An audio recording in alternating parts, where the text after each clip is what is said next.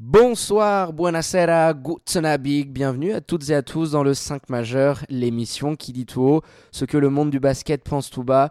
David aux manettes pour animer votre show basket préféré en compagnie de votre éminent expert Florian qui se régale sous les trompes d'eau euh, du côté du Laos. Bonsoir mon Flo.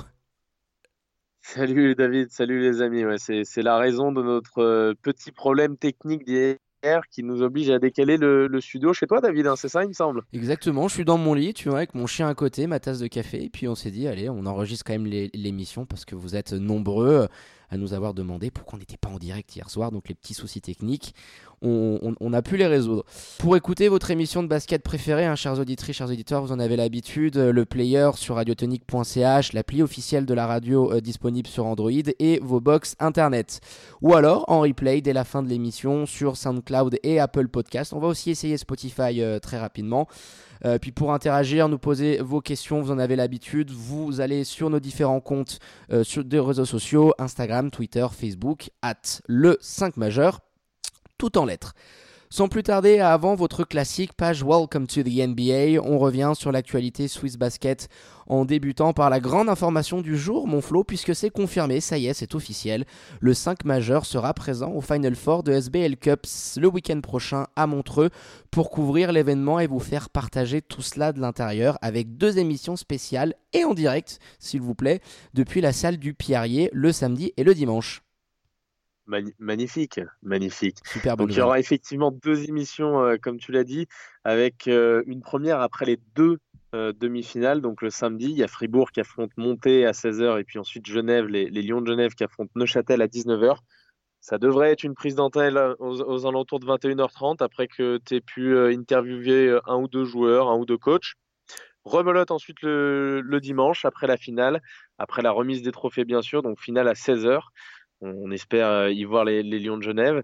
Donc finale à 16h et ensuite remise des trophées, puis émission spéciale avec euh, de nombreuses réactions euh, des vainqueurs et puis notamment tout au long de tout au long du Final Four. David, j'imagine que tu feras partager à nos éditeurs et auditrices de nombreuses stories sur Instagram, des, coulisses un petit peu de ce Final Four. Les petits backstage du Final Four, on vous fera tout vivre de l'intérieur via les réseaux sociaux, Hein, des petits contenus exclusifs. On vous a prévu un petit dispositif 5 étoiles. Et bien évidemment, les lives, hein, on aura les différents, euh, les différents protagonistes, les joueurs, les coachs. On va également essayer de faire intervenir toutes les personnes qui participent à l'organisation de ce, Final Four, les bénévoles, les membres de, la Fédé également. On va essayer d'avoir le président euh, Giancarlo de Swiss Basket, pourquoi pas l'entraîneur de la sélection nationale. Bref, on vous euh, prépare un très très gros week-end. Allez, on démarre sans plus tarder par la 15e journée de Helena et on fait un point rapide sur les résultats du week-end dernier. On commence par Sam Massagno qui s'est imposé à Nozedo 99 à 88 face au BC Boncourt porté par l'incroyable mage noir. Euh, mon on sait que tu l'aimes beaucoup, Mladiane Douzan qui finit avec une énorme fiche de stats, 30 points, 5 assists et un très très joli 6 sur 10 depuis le parking. Dimanche, victoire très importante au classement Twist central, 103-93 face à Vevey Rivera. Les Lucernois qui ont pu compter sur un Joel Wright de gala qui les a portés clairement vers le succès avec 36 points, 6 rebonds et 3 interceptions. Et surtout, un incroyable 15 sur 18 depuis la ligne des lancers francs. Pas moins de 11 fautes provoquées dans le match euh, pour l'Américain. C'est le record de Helena cette saison. Il y a eu un bel effort euh, collectif quand même avec 6 joueurs à plus de 10 points côté Vevey, mais ils s'inclinent tout de même et stagnent au classement. On va passer maintenant, Florian, à la rencontre des Lions de Genève qui se déroulait au Pommier euh, samedi dernier. C'était face aux Tigers de Lugano, avec votre humble serviteur, toujours David, aux commentaires. Ton avis, Florian, sur cette victoire hein, On ne vous cache pas le suspense, somme toute assez facile, des troupes d'Annanchuk, 77 euh, à 61. Eh ben déjà, ils poursuivent un petit peu leur, chemin vers la rédemption. Hein. On, se rappelle de cette défaite face à Boncourt en, en Swiss Cup qui avait fait, qui avait fait tâche. Donc euh, voilà, c'est un, deuxième très bon match, euh, je pense. Il y a des choses à redire comme la semaine dernière. J'ai beaucoup aimé, moi, notamment l'intensité défensive. J'ai entendu, euh, alors tu as, vu un petit retard hein, au, commentaire, tu étais coincé dans les, dans les bouchons. J'entendais Alex dire qu'il y avait énormément de ratés dans le premier quart-temps. Il y a eu énormément de ratés, c'est vrai, mais c'était plutôt que de la maladresse, c'était surtout dû à l'intensité défensive. Donc il y a 12-8 à la fin du, premier carton, c'est très très défensif. C'est le carton le plus défensif de toute la, saison. Exactement, euh, c'est un record euh, en termes de, peu de points inscrits. Euh. Mais tu le dis bien, hein, coach Chuck nous, nous l'avait dit après, après le match en, interview. D'ailleurs, j'aurai une petite anecdote sympa à te raconter plus tard là-dessus mais que c'était un, un, objectif vraiment des Lions, surtout par rapport à ce qui s'était passé à Boncourt. Euh, ils avaient énormément bossé là-dessus, la capacité à rentrer dans le match euh, dès la première possession et de mettre une grosse intensité défensive. Alors Lugano s'y est, aussi mis, et on, se retrouve avec ce score de 12-8 qui, voilà, qui, est plus le fruit des très bonnes défenses, je dirais, que d'énormes maladresses des attaques. Voilà, je pense comment on doit. C'est ça, notamment sur les premières possessions. Hein. Les premières possessions, il y a, il, me semble, sur les, peut-être les 10 premières, tu as peut-être 5 ou 6 qui vont jusqu'aux 24 secondes, jusqu'à la fin du, chrono, parce que parce que c'est très très fort sur porteur, c'est très fort aussi loin du ballon. Donc voilà, c'est ça que moi que j'ai que j'ai apprécié énormément dans ce match-là. La défense extérieure notamment de la part des Lions, ils ont super bien défendu. J'ai pas les stats sur les sur les tirs pris, si tu peux me les donner. par, par les adversaires. Alors par Lugano, ça dépend si tu veux. À 3 points sur le match, ils finissent avec un 31%, un 5 sur 16 à 3 points. Et sur euh, euh, l'ensemble du tir euh, du match, ils sont à 45%, si tu veux, en field goal. Donc, pas une adresse J'ai bien aimé voilà, cette, défense, cette défense extérieure. Il y a eu des, des apports, notamment, notamment en, en, intégrant Rajan Kelly, on en parlera plus tard, mais qui a fait un, qui a fait un, un très bon match à ce niveau-là, qui n'a pas tout réussi offensivement mais j'ai adoré moi son intégration. Alors à la fois lui, il a essayé de faire briller ses coéquipiers. Tu le disais, hein, j'ai vu l'interview euh, qu'on a publié. Il n'a pas pris les shoots qu'il prendra effectivement dans quelques semaines, ça c'est une certitude. Mais il a essayé de faire briller ses coéquipiers et il a essayé et ses, coéquipiers pardon ont essayé également de le faire briller. Euh, on, a, on a vu énormément de discussions avec Marquis Allison, avec Markel Humphrey. On sait qu'ils sont tous les trois américains. voilà, on a vu qu'il était aidé euh, par, ses partenaires et qu'il était euh, déjà accepté, je pense, par, le vestiaire genevois. Ça, c'est une très très bonne chose parce que c'est vraiment pas évident d'arriver comme ça en cours de saison dans une équipe. Et je pense qu'il y a un bon groupe et ça s'est vu en tout cas. Je, veux, aussi ton avis, mais moi, ce que j'ai vu à la télé euh, et, sur, et sur ses déclarations d'après-match, c'est qu'il avait l'air déjà épanoui, Redjon. Ah bah oui, attends, déjà pour lui, d'un point de vue personnel et dans sa carrière, passer de Massagno à Genève, je pense que lui, il, a dû prier et remercier son agent euh, toute la soirée. Mais pour revenir à ah, la, il l'a dit d'ailleurs, il l'a dit d'ailleurs euh, à ton micro et je pense que ça fera tousser ses anciens coéquipiers. Oui, c'est clair. Bah oui, l'équipe est beaucoup plus talentueuse. C'est probablement, même sûrement, la meilleure équipe dans laquelle il, ait jamais évolué. Et son intégration, elle a été vraiment à vitesse grand V. Euh, Coach Chuck à, la fin nous le disait très bien il est même plus que ravi de son intégration parce qu'il a eu beaucoup beaucoup de choses à assimiler les systèmes. Alors on a vu certaines actions, voilà exactement très peu d'entraînement, de temps de jeu. Il faut que tu t'habitues au système euh, que met en place euh, le coaching staff. Et par rapport à ça, bah oui, il a, il a fait les efforts, comme tu le disais, les spots où on est habitué à le voir prendre, ou des fois on se disait ah tiens, il va se lever. Bah non, finalement, il, allait toujours trouver une extra passe. Mais il t'amène un, autre tempo. Et avant même de parler de ça, ce que Coach Chuck disait très bien, c'est que c'est un meneur qui, va te gérer le contrôle du match. Et là, il le dit, moi je suis plus obligé, et là on sentait aussi la petite pique à Derek Colter, euh, sur le bord du terrain de, euh, de hurler parce qu'il faut qu'on calme un peu la possession, il faut qu'on donne un peu de rythme. Il lit très bien euh, le, rythme du match, euh, Rajon Kelly. Donc il arrive à adapter euh, les attaques et ce qu'il qui donne dans, dans, la main du jeu.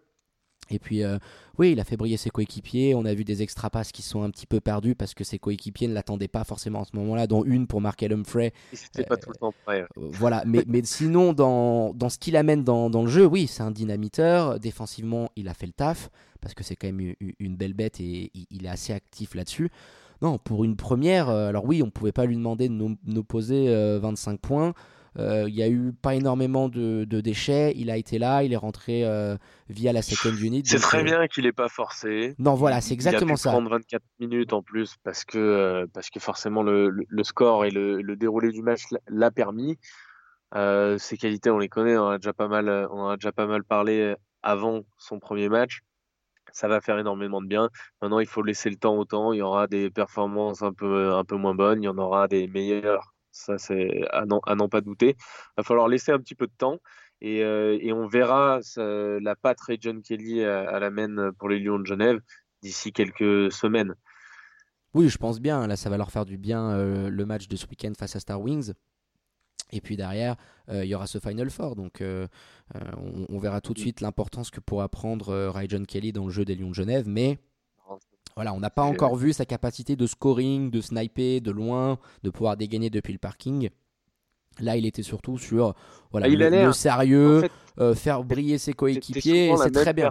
Tu es souvent la même personne, si tu veux, que tu es en dehors du terrain, sur le terrain. Et quand on le voit au micro du 5 majeur après le, après le match, on se rend bien compte que c'est quelqu'un de plutôt réservé. Il vient d'arriver, donc effectivement, il n'a pas pris tout ce qu'il aurait dû prendre. Mais euh, moi, voilà, j'ai trouvé, trouvé très bien. Il y a une autre chose que j'ai euh, adoré dans ce match, c'est les lancers ah bah tiens, ouais, ça fait quelques matchs qu'on a eu une adresse enfin digne de ce nom-là, donc euh, vas-y, je te laisse en, dire quelques mots. Ben, on est à 85%, et, ça peut paraître comme ça anodin, ouais, mais c'est pas du jeu, c'est uniquement. Ouais, mais c'est très très important. Euh, quand tu as euh, des matchs qui vont se jouer à 3-4 points et que tu tournes avant la série dont on vient de parler, où, les Lions sont en train de se relever complètement, là ils sont sur 4 euh, ou 5 matchs au-dessus de 75%, ce qui est une très bonne moyenne, ce qui serait la meilleure moyenne de la ligue s'ils étaient comme ça depuis le début de la saison. Avant cette euh, période-là, ils étaient à 61%, c'était la, pire équipe de LNA au lancer franc. Et dans les gros matchs, ah, c'est ce que j'allais dire. On avait vu dans les gros matchs à Fribourg, quand on était allé à hum, même la défaite à, à Boncourt contre Montais, euh, toutes les défaites des Lions de Genève cette année, qui sont de, quelques points hein, au final, hein, ça se joue toujours à moins de, deux possessions, et bah sur ces 3-4 euh, rencontres que je viens de mentionner, à chaque fois on lâche des points mais gratuits sur la ligne des lancers francs. Donc euh, quand à chaque fois tu perds entre 5 et 10 points sur un match, bah, on, voit bien la différence que, que ça peut faire. Donc euh, c'était un axe de boulot. Hein. Clairement, euh, était assez furieux là-dessus parce que euh, bah, c'est les joueurs, hein. c'est les joueurs, le mental, te retrouver tout seul face à la ligne de lancer franc. Et pour un coach, t'as pas grand-chose à faire à part remettre en question tes troupes pour qu'ils puissent y bosser pendant la semaine. Donc on, voit qu'il y a eu du boulot là-dessus t'envoies Derrick, euh, Derrick qui était euh, le pire joueur de l'effectif sur la ligne de lancer. Hein. C'est sûr que plus avoir le euh, père Colter dans, dans, tes statistiques de lancer franc, ça fait forcément repartir la moyenne vers le haut. voilà.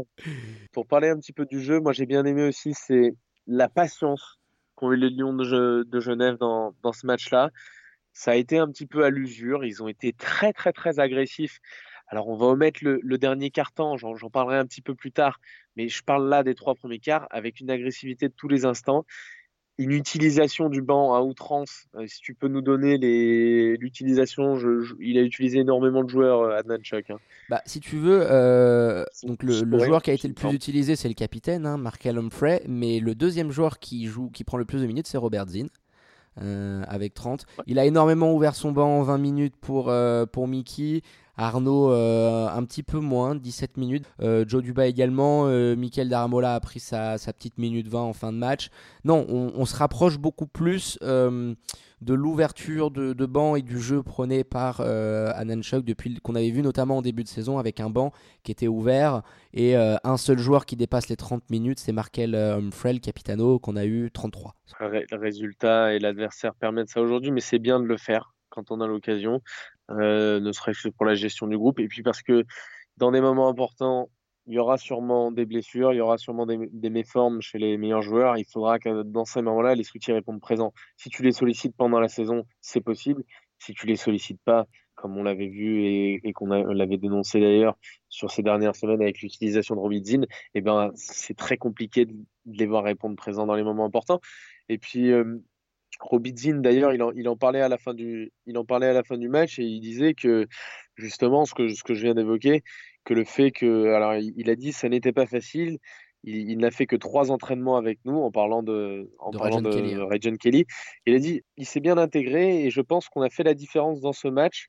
Euh, par, le, par, par, le fait qu'on a utilisé beaucoup plus de joueurs que ce qui nous a permis de garder une grosse intensité pendant 40 minutes. Alors 40 minutes, pas tout à fait, mais, euh, mais en tout cas, oui, c'est ce qui leur permet d'avoir cette agressivité parce que c'est un, sport extrêmement cardio. Et donc voilà, cette utilisation, utilisation du banc à outrance, elle est bénéfique pour les Lions, surtout quand tu as un roster de qualité comme ça. Oui, bah c'est sûr. Et puis ça s'est vu, Florian, dans une des stats euh, sur lesquelles j'avais interrogé Anne Nanchuk, c'était les pertes de balles.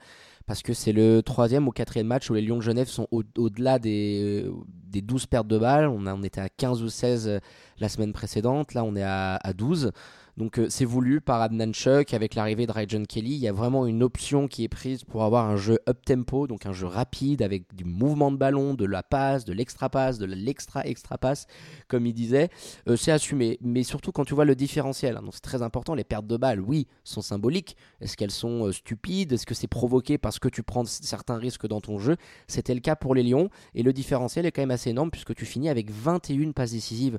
Donc tu as un différentiel passe des pertes de balles qui est de plus 9.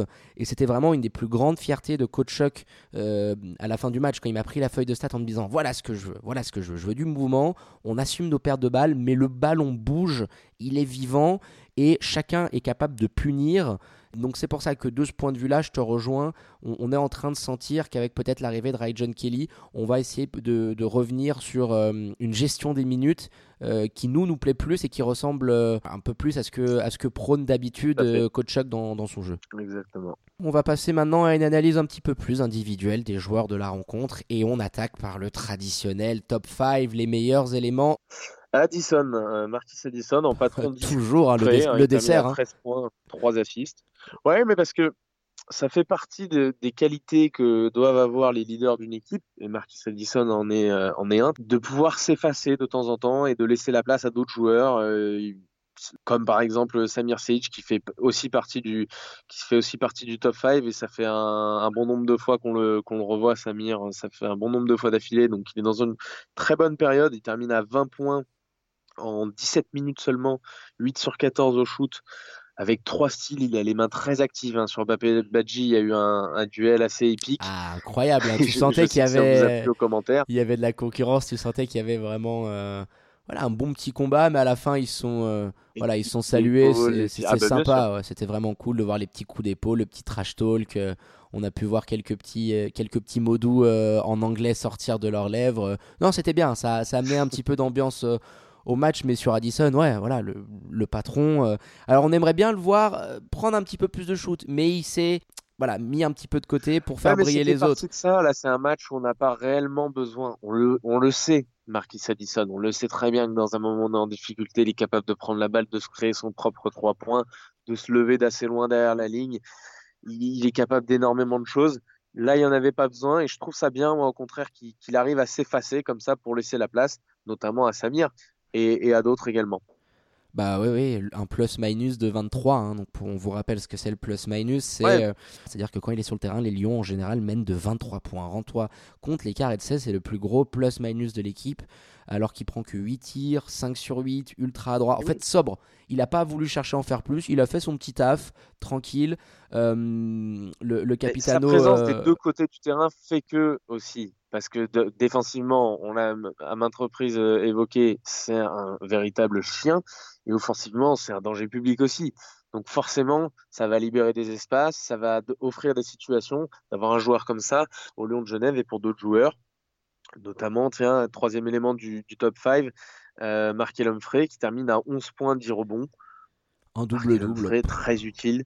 Ouais, 4 rebonds offensifs encore, hein. ça c'est assez incroyable. Hein. Il, a, il a un avantage de taille, il a une lecture sur le rebond qui est, qui est assez dingue. Hein. Ça, fait, ça, ouais, lecture. C'est son quatrième match de suite où il prend 4 rebonds offensifs. J'aimerais, il faudrait qu'on regarde, mais je pense, je me demande si c'est pas le meilleur rebondeur juste offensif de, de toute la ligue. Ça non. non? Non, c'est euh, James Fadjet.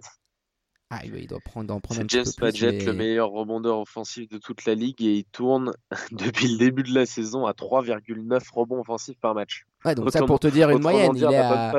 il, a 4, 4 euh, depuis pas mal de matchs, euh, Markel Humphrey, pour un ailier. Donc c'est un apport assez, assez considérable là-dessus. Bah, un peu comme, euh, comme Marcus Addison, ils finissent avec les mêmes pourcentages euh, au final, un, 5 sur 8. il a été là, présent. C'est on a besoin d'eux comme ça dans ces moments-là, pas plus. On a besoin, on a besoin aussi des autres, de, les mettre en confiance. Robert Zinn, Robert Zinn. Alors, il a raté, il a raté beaucoup, Robert Zinn. Ah, 1 sur 6 depuis le parking. Il 30% en shoot. il a 1 sur 6 de loin. Il termine en dessous, en dessous, des 30% en shoot, mais ça me fait plaisir de le voir continuer à envoyer. Donc il finit quand même à 9 points et surtout il termine à, 9, à 7 assists. Pardon. Et ça, ça va être important. On a besoin d'un deuxième créateur dans l'équipe. On l'a déjà évoqué depuis l'absence de Marine Mavcevic, c'était pas le cas. Derek Colter, c'est un créateur, mais c'est pas un créateur élite non plus. C'est pas sa première qualité. Donc là, Robert Zinn, s'il peut avoir cet aspect-là dans son jeu, comme il est en train de le développer depuis 3-4 matchs avec une petite crise de confiance, l'estime de soi qui a remonté, je sais pas, faudra l'interroger il est dur à catcher, hein, le, père Robert Zinn. Hein. Pour l'avoir derrière le micro, faut faire des efforts. Ouais, c'est quelqu'un d'assez timide et réservé. Mais oui, un match qui correspond. On attendait de le voir. Voilà, c'est des... Même si c'est pas rentré aujourd'hui, hein, sur 6 à 3, euh, 12 shoots au total pour lui, ça doit être euh, un sniper, ça doit être une, une option clairement utilisée. Alors on le voit maintenant quand il est en confiance faire plus de choses, tenter du dribble, de la pénétration, il arrive à provoquer, mais il t'amène quelque chose sur ce terrain. Il est jeune, euh, te priver d'un assassin silencieux comme ça à 3 points parce que c'est une mécanique de shoot toujours aussi belle à regarder. On, a envie de, voir un Robidzin euh, plus présent euh, parce que ça crée des espaces pour les autres. On l'a vu quand il était sur le terrain, ça a ouvert un moment des pénétrations pour, pour Kelly. il se trouve de mieux en mieux avec le reste de son équipe donc on, on, espère que ça va pouvoir continuer cette montée en puissance pour, pour le Robidzin. Et puis tu vas quand même nous mettre un ancien des Lions, forcément. Le calendrier a été très bien fait, euh, même s'il n'a jamais joué sous le maillon ah officiellement des Lions de Genève. C'est l'ancien pivot euh, de Poitiers, hein, l'international sénégalais, Papé Badji, qui, euh, qui avait décidé d'être en mode en revenge mode samedi dernier. Ah, tout, tout à fait. En revenge mode, tu l'as dit, il en a d'ailleurs un petit peu trop fait de temps en temps, ce qui, ce qui se voit sur la feuille de stats, hein, 5 turnovers. Il y a aussi de, énormément de fatigue physique. Il a été surutilisé. Alors, il termine à 21 points et 7 rebonds, 9 sur 14 au shoot. Et franchement, s'il termine à 27 points, voire un petit peu plus, c'est pas un scandale parce que sur ses premiers shoots, il a pris un nombre d'in and out où il, est en a 3, euh, 4, complètement euh, malchanceux de ne pas les rentrer parce qu'il a fait la différence. On a vu toutes ses qualités de joueur, euh, de joueur au poste en attaque. c'est quelque chose quand même. Il y a des fondamentaux avec les pieds. À un moment donné, c'est. Euh, je crois que c'est Arnaud Couture ou Joe Duba, je sais plus trop lequel est deux en première mi-temps. Te l'enrhume avec, euh, avec son, son pied d'appui au sol. Euh, feinte à droite, feinte à gauche, il se retourne, le défenseur il savait plus où il était. Il envoie un petit lay-up contesté parce que ça revient en net derrière et là ça fait in and out. Mais, mais voilà, tu vois que poste bas c'est une sacrée menace. Et puis on l'a vu aussi se plaindre, notamment Joan Porter à la main, euh, qui n'a pas fait un, très gros match. Et, on l'a vu euh, sur certains moments s'énerver avec, euh, avec son propre meneur qui, grattait trop la, la, boulette et qui, et qui devait essayer de, bah, de faire vivre un peu plus le ballon. Donc même lui il disait voilà j'attendais pas forcément des ballons pour moi mais il fallait au bout d'un moment qu'on amène un peu de rythme on était trop sur du 1 contre 1 et puis quand tu vois les défenseurs extérieurs euh, qu'avaient les Lions de Genève, euh, c'était un petit peu mission, euh, mission suicide. Bon, on est pas mal mon flot sur cette partie-là. Et à l'inverse, on sort le sécateur andalou. On passe au traditionnel flop 5 avec tes déceptions de la rencontre. Puis là, je pense qu'il risque quand même d'avoir certains joueurs des Tigers dans, ton flop 5. Bah, il n'y a, pratiquement que ça. je commence avec Patrick Kovac, qui a passé 18 minutes sur le terrain. Moi, je ne l'ai pas vu. Casper. Je l'ai pas vu personnellement. en mode Casper. Il est arrivé et il est reparti. Non, mais défensivement, c'est une catastrophe. Euh, apparemment, c'est, je suis pas assez euh, des Lugano Tigers pour, euh, pour donner cet avis-là, mais apparemment, c'est une catastrophe. En tout cas, sur ce match-là, ça l'a été, c'est une certitude. Offensivement, inactif, rien, pas de, pas de pause d'écran, pas de. Vraiment, rien à se mettre sous la dent, hein, je trouve. Je sais pas si t'as son éval, ça doit pas être euh, glorieux. Zéro. Euh, plus, minus de, de, de, zéro. Et sur son éval, je vais, euh, je vais te la retrouver. Mais ouais, il, nous a fait un peu de peine à voir, je te le dis, sur, sur le bord du terrain. il n'a pas réalisé une prestation qui restera dans les annales. Euh, alors attends, le Patrick Kovac, moins 4 d'éval. Tu vois, au final, euh, très peu de joueurs du côté euh, des Tigers qui ont pu finir avec une évaluation positive. Après, c'est pas forcément uniquement une question d'évaluation, parce que je pense que les deux que je vais citer là, ils doivent avoir une, évaluation positive. C'est Tristan Carré et Joan Porter, qui sont normalement des leaders de cette équipe. Et alors, a fortiori pour Taïjuan, mais on a du mal à les voir dans les gros matchs. Ils sont un petit peu leaders dans les petits matchs. Ils ont des stats très impressionnantes cette année. Et dans les gros matchs comme ça, on a un petit peu plus de mal à les voir. Il y a des tirs un petit peu casse-croûte, un petit peu n'importe comment qui sont pris. J'ai pas été fan tous les deux. Voilà, ça doit être des, euh, tauliers dans leur équipe, ça n'a pas été le cas. Donc euh, la sanction était irrémédiable. Flop 5 pour euh, Tristan Carré et John Porter. Bah, le bac court, hein, concrètement, des Lugano Tigers, hein, même après avec les différentes rentrées qu'il y a pu avoir. Andrea Bracelli aussi et, pas arrivé à faire grand chose. Euh, même euh, euh, Nicolas Stevanovic, qui est un petit peu le seul qui a pu refaire nager offensivement parlant mais on, se retrouve avec, avec un bac court qui a, été, qui a été inactif au plus haut point, qui pas arrivé à mettre du rythme, qui a pris énormément de tirs casse-croûte. Hein. ils ont arrosé dans tous les sens à 3 points. Donc ça m'étonne pas que tu, que tu les as inclus dans ton top 5. On poursuit avec le troisième élément, Flo? Quatrième, du coup, je viens de faire un. Ah, pardon, autant pour moi, oui, t'as fait, un, as fait un petit combo. Allez, passe au quatrième. Et puis on, on, passe du côté des Lions parce qu'il y a quand même des choses à, à redire. Et avant d'évoquer un point collectif, je vais euh, évoquer euh, un cas personnel, Alex Hart, que j'ai trouvé euh, vraiment, vraiment en délicatesse. Très dommage, sur. Il avait été très bon sur la, la rencontre précédente qu'on avait commentée au pommier. C'était face à Neuchâtel. Il prenait quelques minutes et on n'arrive pas à comprendre son utilisation. Si, hein. si, tu veux, quand tu es dans une situation comme la sienne, c'est-à-dire en, en, recherche de minutes, alors, il a le temps, c'est un jeune joueur, évidemment, mais quand tu es en recherche de minutes, il faut qu'à chaque fois que tu rentres sur le terrain, tu te montres. Et là, il n'a peut-être pas assez mis. Euh, son premier passage, notamment, hein, je crois qu'il ressort, il, prend euh, la foudre par Pepe Badji hein, sur euh, trois possessions d'affilée et il ressort immédiatement. Ça dure deux minutes. D'ailleurs, il a pas dû. C'est quoi C'est cinq minutes qu'il a disputé? Un petit peu moins de cinq minutes Il a 5 minutes 23 et Pareil, c'est ça, ouais. il il reste sur le terrain quelques, quelques possessions, il se fait bouffer. À mon avis, time out. dans le négatif, parce que time quand out il était sur le terrain, waouh. Euh, ouais, bah, Alex Hart, c'est le seul joueur des Lions qui a une éval négatif, hein, moins 6, hein, euh, un, plus, un, plus minus de moins 6, on va y arriver. Euh, et on explique, hein, le plus minus, je vous l'ai dit, c'est le différentiel de score. Et l'évaluation, qu'on parle souvent, voilà, c'est un calcul assez mathématicien, on, mélange plus ou moins toutes les statistiques pour avoir vraiment un bilan de la prestation du joueur. Donc oui, Alex Hart, c'est le seul des Lions qui a un plus-minus et une éval négative sur cette rencontre. Euh, zéro point, enfin rien, pas un rebond, euh, pas de, pas, de mouvement. Il, a tenté un petit shoot à deux points à un moment donné, mais qui était complètement casse-croûte. Il s'est fait, euh, fait manger. Ouais, comme tu dis, c'est la règle mm, du basket professionnel. Next man stand, stand up, quoi, step up.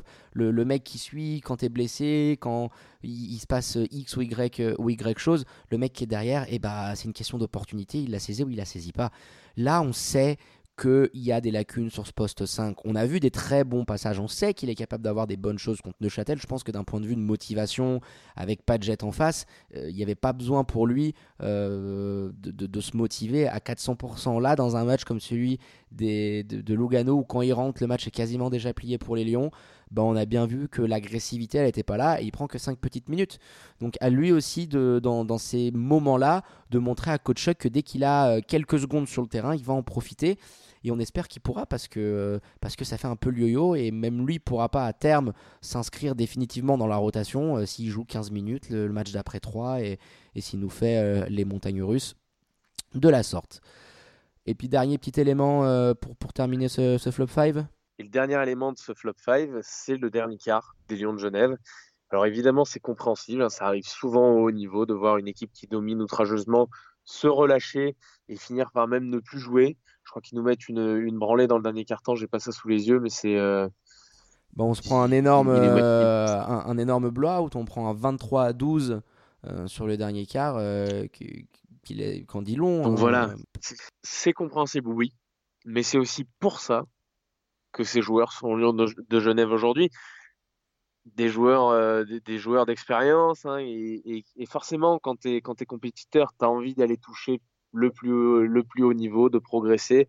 Et les Lions de Genève, ça peut pas être une fin en soi euh, quand tu as, un esprit de compétition acharné. Et donc voilà, c'est pour ça, c'est un petit peu mon petit coup de gueule.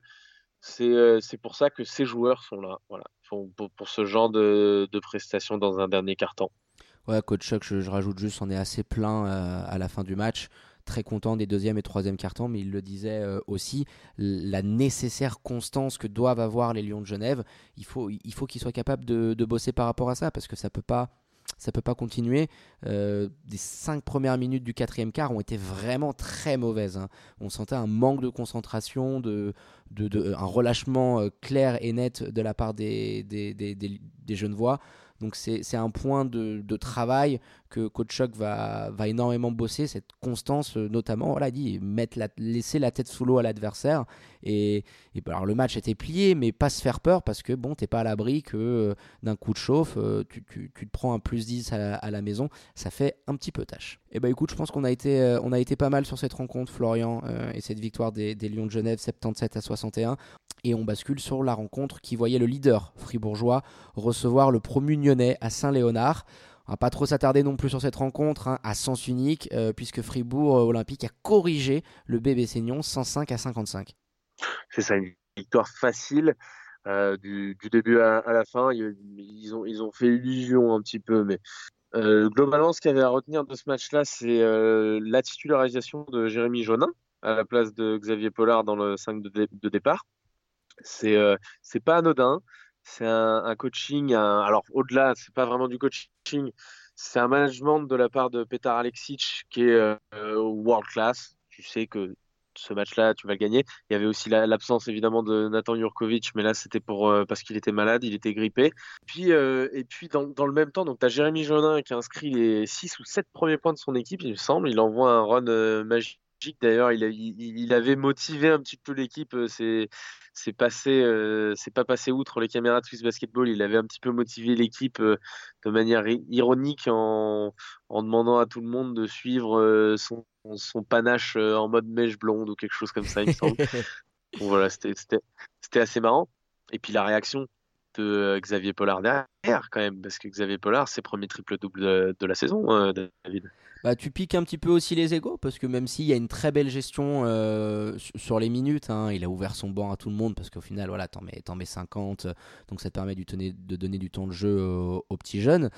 Euh, mais le Xavier Pollard, premier triple-double, il, a été, euh, il a été partout, au four, au moulin, il a des interceptions, un superbe pourcentage au shoot on, le sait, hein, c'est un des tout meilleurs joueurs de ce championnat-là, euh, mais comme, comme tu le disais, une gestion très intelligente de la part euh, du coaching staff euh, qui, qui, met forcément dans, les bonnes, dans les bonnes prédispositions l'ensemble de ton, de ton effectif sur une rencontre comme ça.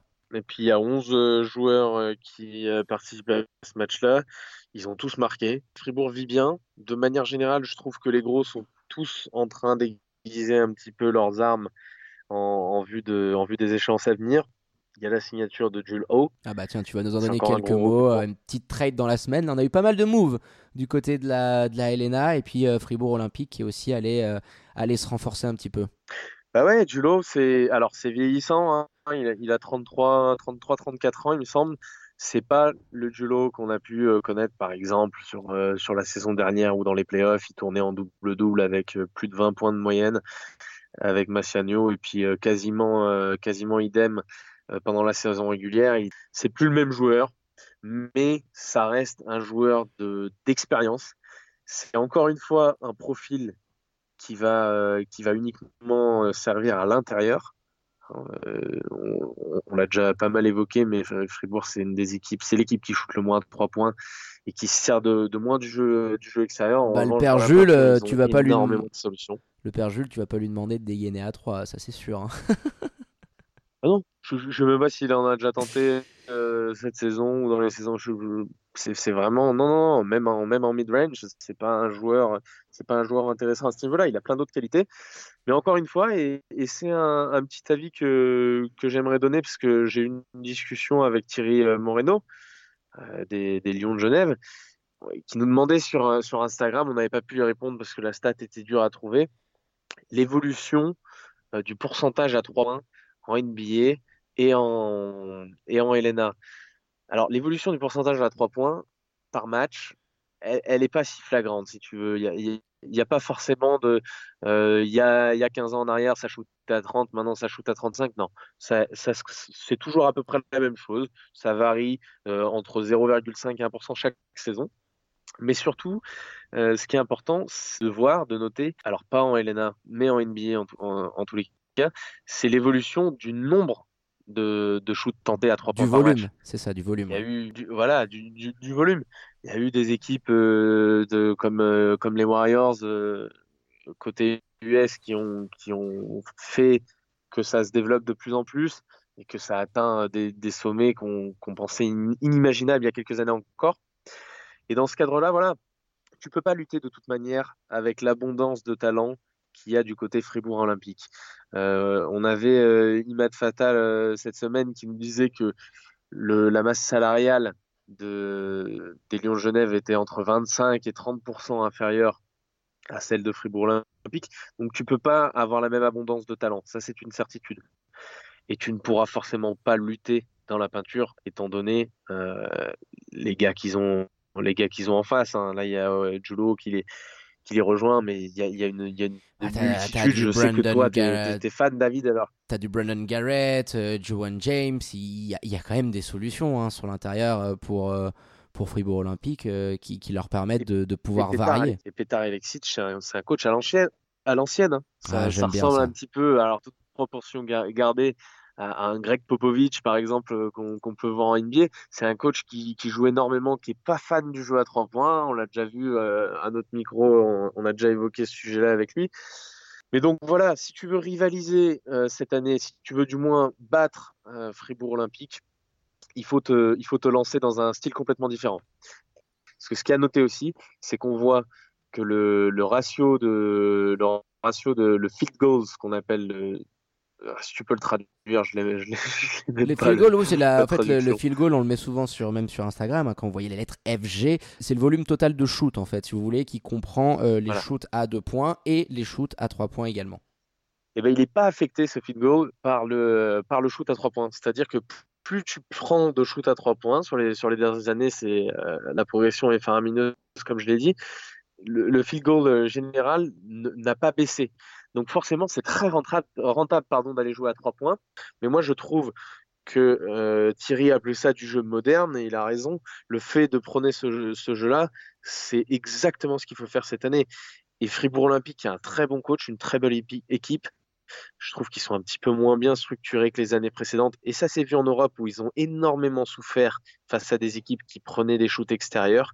Donc il faut continuer dans cette voie-là du côté des, Lions de Genève. Fribourg a son, a son euh, axe de, de travail uniquement intérieur c'est une chose. Ouais, son, identité de jeu aussi euh, à côté, c'est c'est identifié. Donc euh, c'est un autre style, je pense, qui devra être développé. On voit aussi l'Union Neuchâtel. Mais c'est la solution. Qui se positionne plus comme une équipe, je dirais, entre les deux. Euh, avec un jeu, euh, un jeu un peu plus équilibré. Euh, et, donc c'est sympa d'avoir les, trois équipes qui dominent actuellement le championnat et qui ont des, styles assez différents. Et puis la transition, elle est toute trouvée, Florian, parce qu'on passe maintenant à la rencontre du dauphin de Fribourg Olympique au classement. L'Union qui s'en est allé également infliger une petite correction aux Foxys de Pully-Luzanne à l'extérieur. On n'a pas eu 50 points d'écart, on n'en a eu que 30. Ouais, et puis il n'y a, plus de victoire depuis le 16 novembre pour les Foxys de Pouilly-Lausanne. Hein. On était juste, euh, justement euh, hypé par cette équipe en, début de saison et notamment leur 4 victoires.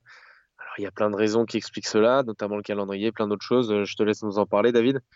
Bah, tu le disais, hein, ce fameux calendrier, tu as, eu un, enchaînement terrible, coup sur coup, Fribourg, Olympique, Lyon de Genève, etc.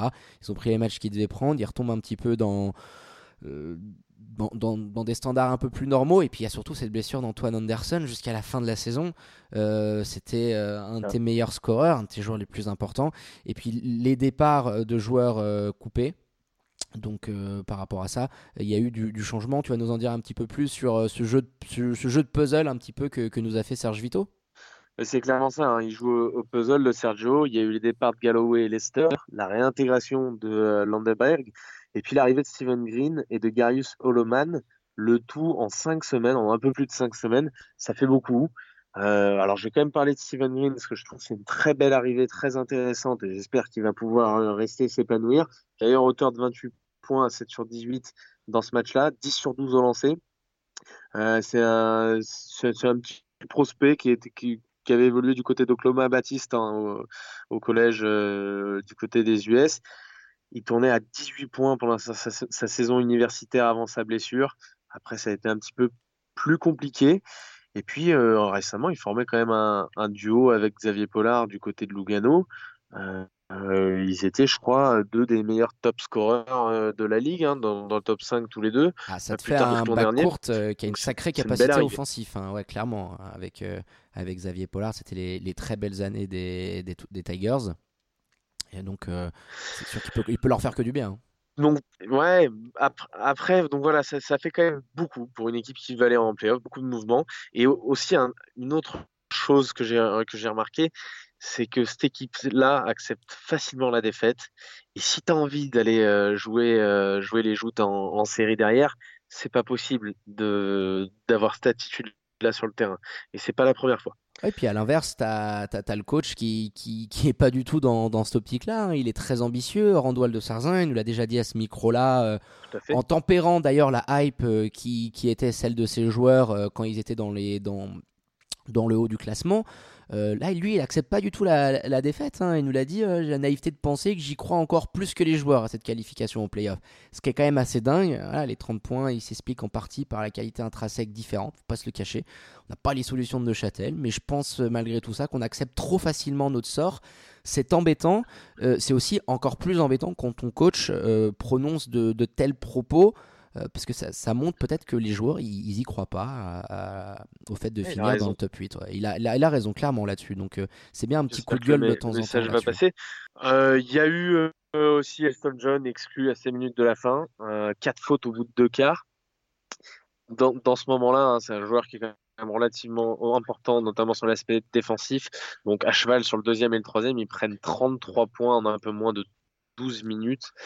Elston John, c'est quand même la quatrième fois qu'il est exclu euh, cette année en 14 matchs joués. Ça fait un paquet. Euh, énormément de problèmes de faute. On en avait déjà parlé lors d'une rencontre. Euh, et là, ça s'est vraiment montré. Euh, il a été agressé dans tous les sens. Puis surtout, ces petites fautes stupides, si tu veux. la petite interception qu'on essaie de faire. la petite main qui se balade. et qui fait que bah, met dans, dans, le jus son équipe. Parce que son absence défensive coïncide avec le blowout terrible qu'ils encaissent. Donc voilà, c'est ces petits points qui, qui commencent à, à, s'enchaîner et, et à s'accumuler. Puis je pense que tu vas aussi nous donner quelques petits mots sur, euh, sur, euh, sur, euh, sur Neuchâtel et notamment cette domination assez outrageuse au rebond qu'ils ont pu avoir. C'est ça, 45 à 24. 20 points en deuxième chance dans l'unique premier quart. Alors en deuxième chance, c'est la première équipe euh, de la ligue. C'est la première équipe euh, également en termes de rebond offensif avec 12.1 rebonds offensifs par match, à égalité avec les Lions de Genève. Les Lions de Genève, en revanche, en deuxième, en deuxième chance, c'est la cinquième équipe de, de la ligue. Donc voilà, les, les joueurs de Neuchâtel sont très très performants dans ce domaine-là. Et on en a parlé tout à l'heure hein, quand tu évoquais les qualités au rebond de, euh, de notre ami Markel Humphrey, James Padgett tu envoies un match quand même encore hallucinant à 25 points et 20 rebonds, 41 déval. Double, double, double. C'est euh, lui, il est réellement en train de franchir un, un, cap. il était un peu moins, il était un peu moins de 12 points de moyenne par match euh, avant son run. Son run, ce que j'appelle son run, c'est les quatre derniers matchs. Donc je dis quatre de ces cinq derniers matchs. Il y en a un où il était malade, il a joué 14 minutes, donc je l'inclus pas dans les stats que je vais vous donner là. Mais sur les quatre derniers matchs, il est à 21 points de moyenne, 14,5 rebonds et 29 dévals de moyenne. C'est stratosphérique. Il est clairement en train de, passer un, gap. Et puis justement, je sais que Kimad t'en avait parlé sur euh, le fait qu'il avait clairement pas vu venir personne en même temps euh, une éclosion euh, telle qu'elle de, de James Padgett. Bah non, on le sait, hein, il était du côté des Lions de Genève euh, l'année dernière. Il a rejoint Neuchâtel euh, après une saison euh, pas non plus excellemment réussie, un petit peu en demi-teinte. Et là, ouais, il, surprend beaucoup de monde. Alors il y a eu une belle progression. Nous, c'est vrai que ça fait un bon mois qu'on est en train de se dire qu'il est probablement le meilleur joueur actuellement de Helena. Et puis un double-double-double, on rend toi compte, 25 points, 20 rebonds. Euh, c'est pas très souvent qu'on voit ça, des pourcentages propres. Alors, il, lâche toujours autant de points sur la ligne de lancer France, c'est vraiment son axe de boulot. Là, il est à 47%, alors avec un gros volume, hein, il prend 15 tirs. Mais rends-toi compte, euh, s'il a une adresse euh, assez, assez haute et, qu'il arrive à améliorer ça, on, est, clair, on est clairement dans, des standings à le voir largement au-dessus des 20, des 20 pions de, moyenne. Donc une vraie domination pour l'Américain qui fait du bien à Neuchâtel, hein, parce que lui et son compère Dominique Maurice, qu'est-ce que ça déménage sous la peinture? T'as de la carcasse. dans, le, dans le, top 10 scorer de la ligue à la place justement de, de Red John Kelly, voilà, pour la petite, pour la petite anecdote. Merci mon Flo, excellente analyse comme d'habitude. Et puis on va terminer cette journée par la plus belle rencontre de ce week-end. Alors c'est sûr, c'est pas l'affiche qui, faisait le plus bander, hein, qui laissait le présager euh, le plus grand suspense et le plus grand choc, mais ce duel entre Star Wings Basket et le BBC Montais a été vraiment assez incroyable. Cinq victoires quand même, hein, séparer ces équipes au classement, euh, et les troupes de Double P, hein, Patrick Pembele apparaissaient tout euh, naturellement euh, comme le grand favori de cette rencontre. Star Wings, euh, cependant, a offert une superbe résistance en ne s'inclinant que de 3 petits points, 74 à 77, en toute fin de match à la maison. Tiens, dis-nous-en un petit peu plus, Florian, sur cette rencontre qu'on a pris beaucoup de plaisir à regarder. C'est vrai. Alors déjà, il faut parler quand même de l'absence de Chad Timberlake, hein, qui a clairement permis d'équilibrer les, les, débats. En son absence, c'est TJ Dunans qu'on avait un petit peu décrié notamment parce qu'il euh, touchait un petit peu la gonfle, un petit peu trop la gonfle la semaine dernière, qui a pris, euh, qui a pris les commandes. Euh, tu as ses stats devant toi, je les ai pas devant moi, mais il sort un très gros match, hein, ball leur principal. Ah bah oui, de toute façon le TJ Donnens, on, sait très bien le genre de, menace offensive que c'est. Hein. C'est le meilleur top score de l'équipe. Il n'y a aucun, aucun débat là-dessus. Il prend énormément de ballons. On va essayer de revenir un peu plus tactiquement euh, sur ce qui s'est passé sur, euh, sur cette rencontre parce que il y, a eu énormément de, mouvements. On va parler de l'incident de, la première mi-temps. Et donc, pour te donner la stat exacte de TJ Denons, il finit à 27 points, 9 rebonds, à euh, quasiment 50% au shoot. Gros, match du TJ Denons. derrière, on peut un petit peu parler de la, domination quand même au rebond de, de Monté, que j'ai trouvé impressionnant. Hein. Tu m'en parlais pas mal pendant le match. Euh, c'est une équipe très sérieuse défensivement. Et au rebond, il y a une grosse, grosse progression depuis euh, les 4-5 derniers matchs. Et je pense pas que ce soit anodin, que ce soit éphémère. Non, non, alors il y a ce jeu euh, qui par moment est un peu trop stéréotypé. On va trop chercher TJ Dunans en, en ISO pour lui laisser un quart de terrain et qu'il fasse son 1 contre 1. Alors oui, tu le disais, Chad Timberlake est pas là, donc forcément ça redistribue un petit peu les cartes. Mais après, sur, sur les rebonds, il y en a un, c'est Milo Siankovic qui a fait mais alors une moisson terrible.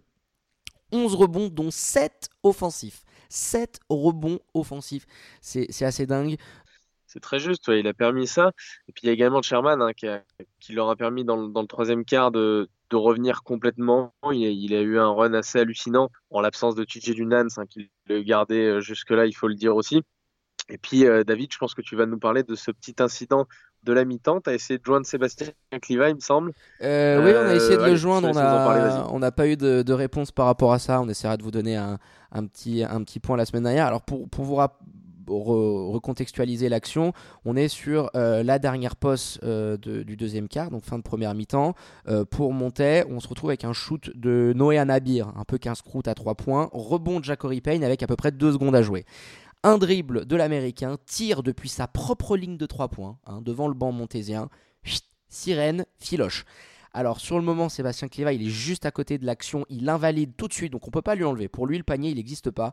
Mais c'est vrai que quand on regarde euh, au ralenti, alors ils ne l'ont pas, hein, forcément, les arbitres, on se rend compte que le panier était bel et bien valide, que le ballon a quitté les mains. Euh, de Jacory Payne avant que la sirène ne retentisse. Donc c'est un petit peu dommage parce que ça aurait été le shoot de l'année. Hein. C'est très dur à voir. Ouais, non, mais bien sûr. il est juste à côté, c'est dommage. C'est pour ça, que on est d'accord avec Sébastien où au moins il n'y a pas eu de, décision, de changement, etc. Lui, dès le début, il annonce non, pour moi le panier il est pas bon. C'est pour ça qu'il n'y a pas eu vraiment de, débat, de contestation. C'est plus euh, voilà des amis de notamment de Jacory Payne qui ont mis sur les réseaux sociaux des ralentis en disant oh là là ça peut changer peut-être quelque chose. Oui, à la fin il y a, y a que 3 points d'écart. Donc peut-être comme ça, tu as toujours envie de le voir dedans. Voilà, c'est surtout pour ce côté-là. Euh, moi, je fais plus partie idem dans le football. Hein, depuis que l'intégration de la VAR, il y a cette petite polémique sur les hors-jeux euh, qui dépassent d'à peine un, orteil. Voilà, moi, je. Alors, je pense que Sébastien Clivas, s'il a il avait l'intime conviction que c'était après. Mais euh, je suis plus de ceux qui euh, laisserait euh, la place au beau geste. Avantage à l'attaque, avantage à l'attaque, ça, ça serait pas mal aussi pour, euh, pour, notre spectacle. Puis voilà, ce, quatrième carton avec beaucoup de déchets, beaucoup de déchets techniques, les Ballois qui ont clairement marqué le pas physiquement. Et puis on a eu, on a eu ce, ce moment assez dingue en fin de match. Monté, ils avaient le, le, match qui leur semblait clairement offert. TJ Denens qui a été très bon, bah, une petite interception stupide à moins d'une minute de la fin. Et puis ils sont mis à y croire. Euh, Star Wings, une bombinette de Calazan, derrière encore euh, des, pertes de balles stupidement avec un, un, TJ Denens qui va attaquer le cercle par moment, tête baissée. C'est son seul défaut, je trouve, un de ses plus gros défauts. Et, et, puis du coup, sur la fin, Jackory Payne qui a eu ils ont eu une possession pour revenir euh, Star Wings. Euh, sur la remontée de balle, il récupère un, rebond, remontée de balle. Il essaie de, faire une passe à l'autre bout du terrain et ça vient heurter un, de ses copains. On, était en train de regarder le match en disant Mon Dieu, quelle gestion de match, euh, fin de match assez cata. Euh, donc voilà, euh, Montec est quand même arrivé à faire, euh, à finir à la fin. On a eu un jeu de lancer franc qui a permis aux, Montésiens de, s'imposer. Et puis juste dernière petite chose parce qu'on n'en a pas parlé, le coup de chaud de l'américain Prochet. Alors on, en parlera parce qu'il a quitté l'effectif. Il s'est reblessé d'ailleurs derrière, donc c'est très très très dommageable pour le BBC Montais. Tiens, je, vais récupérer sur mes petites notes. Il a pris un sacré coup de chauffe dans le deuxième quart, je crois. Il enchaîne au bout d'un moment 5 banderies de suite en 5 minutes. C'était assez fou. Toutes les minutes, boum, t'avais son petit catch and shoot. Il savait plus quoi faire, Star Wings, et c'était vraiment lui qui a permis, euh, dans cette fin de, de, première mi-temps, à monter de prendre un, écart. Qu'ils ont ah, il a eu les mains brûlantes. Oh, c'est assez incroyable quand tu vois un joueur comme ça prendre un coup de chauffe. Il loupe son, sa première tentative, c'est sur sa, son sixième 3 points. Rends-toi compte, il finit avec un, avec un 6 sur 7 depuis le parking. Assez incroyable euh, pour l'arrière américain. On a été pas mal sur cette 15e journée, Florian. On a fait le tour à peu près de toutes les rencontres euh, qui, valaient le détour. Et puis maintenant, on fait un petit point classement à l'issue de cette 15e journée, toujours avec le leader fribourgeois en tête, avec un superbe bilan 14 hein. victoires, une seule petite défaite. Euh, le Dauphin, toujours, euh, l'Union Neuchâtel qui reste à portée de fusil d'Olympique à une petite défaite. Et pour compléter le podium, les Lions de Genève avec un bilan de 12 victoires pour 3 défaites. En quatrième position, Spinelli Massiano, 9 victoires pour 6 défaites, exactement le même bilan que le cinquième, le BC Monté Chablais. En sixième position, Vevey Rivera Basket avec 6 victoires et 8 défaites.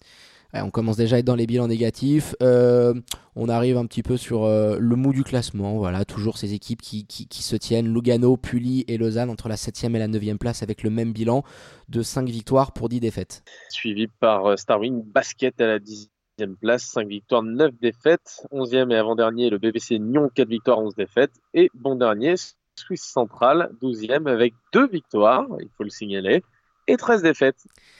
Merci mon Flo, vos prochains rendez-vous ce week-end, le petit agenda Swiss Basket, on vous rappelle euh, demain, ce dimanche, la réception de Star Wings au pommier pour les Lions de Genève à partir de 16h. Bah, vous aurez d'ailleurs de nouveau la chance de me retrouver aux commentaires, cette fois-ci avec George, pour vous faire vibrer euh, sur Radio Tonique, mais aussi sur la page YouTube de Swiss Basket. Flo, on en profite pour clôturer euh, cette belle page de notre basket helvétique et on revient après la pause pour votre rendez-vous qui sent bon, le pays de l'Uncle Joe. Welcome to the NBA. Avec notre invité d'histoire, on reviendra sur l'actu de la plus belle ligue au monde. A tout de suite dans le 5 majeur. Bonsoir, buonasera, guten Abig à ceux qui nous rejoignent. On est toujours dans le 5 majeur, l'émission qui dit tout haut ce que le monde du basket pense tout bas sur radiotonique.ch. On va sans plus tarder ouvrir notre page euh, Welcome to the NBA avec un jingle tout beau, tout neuf, tout frais et qui nous est offert par un certain Zion W. Zion for four four!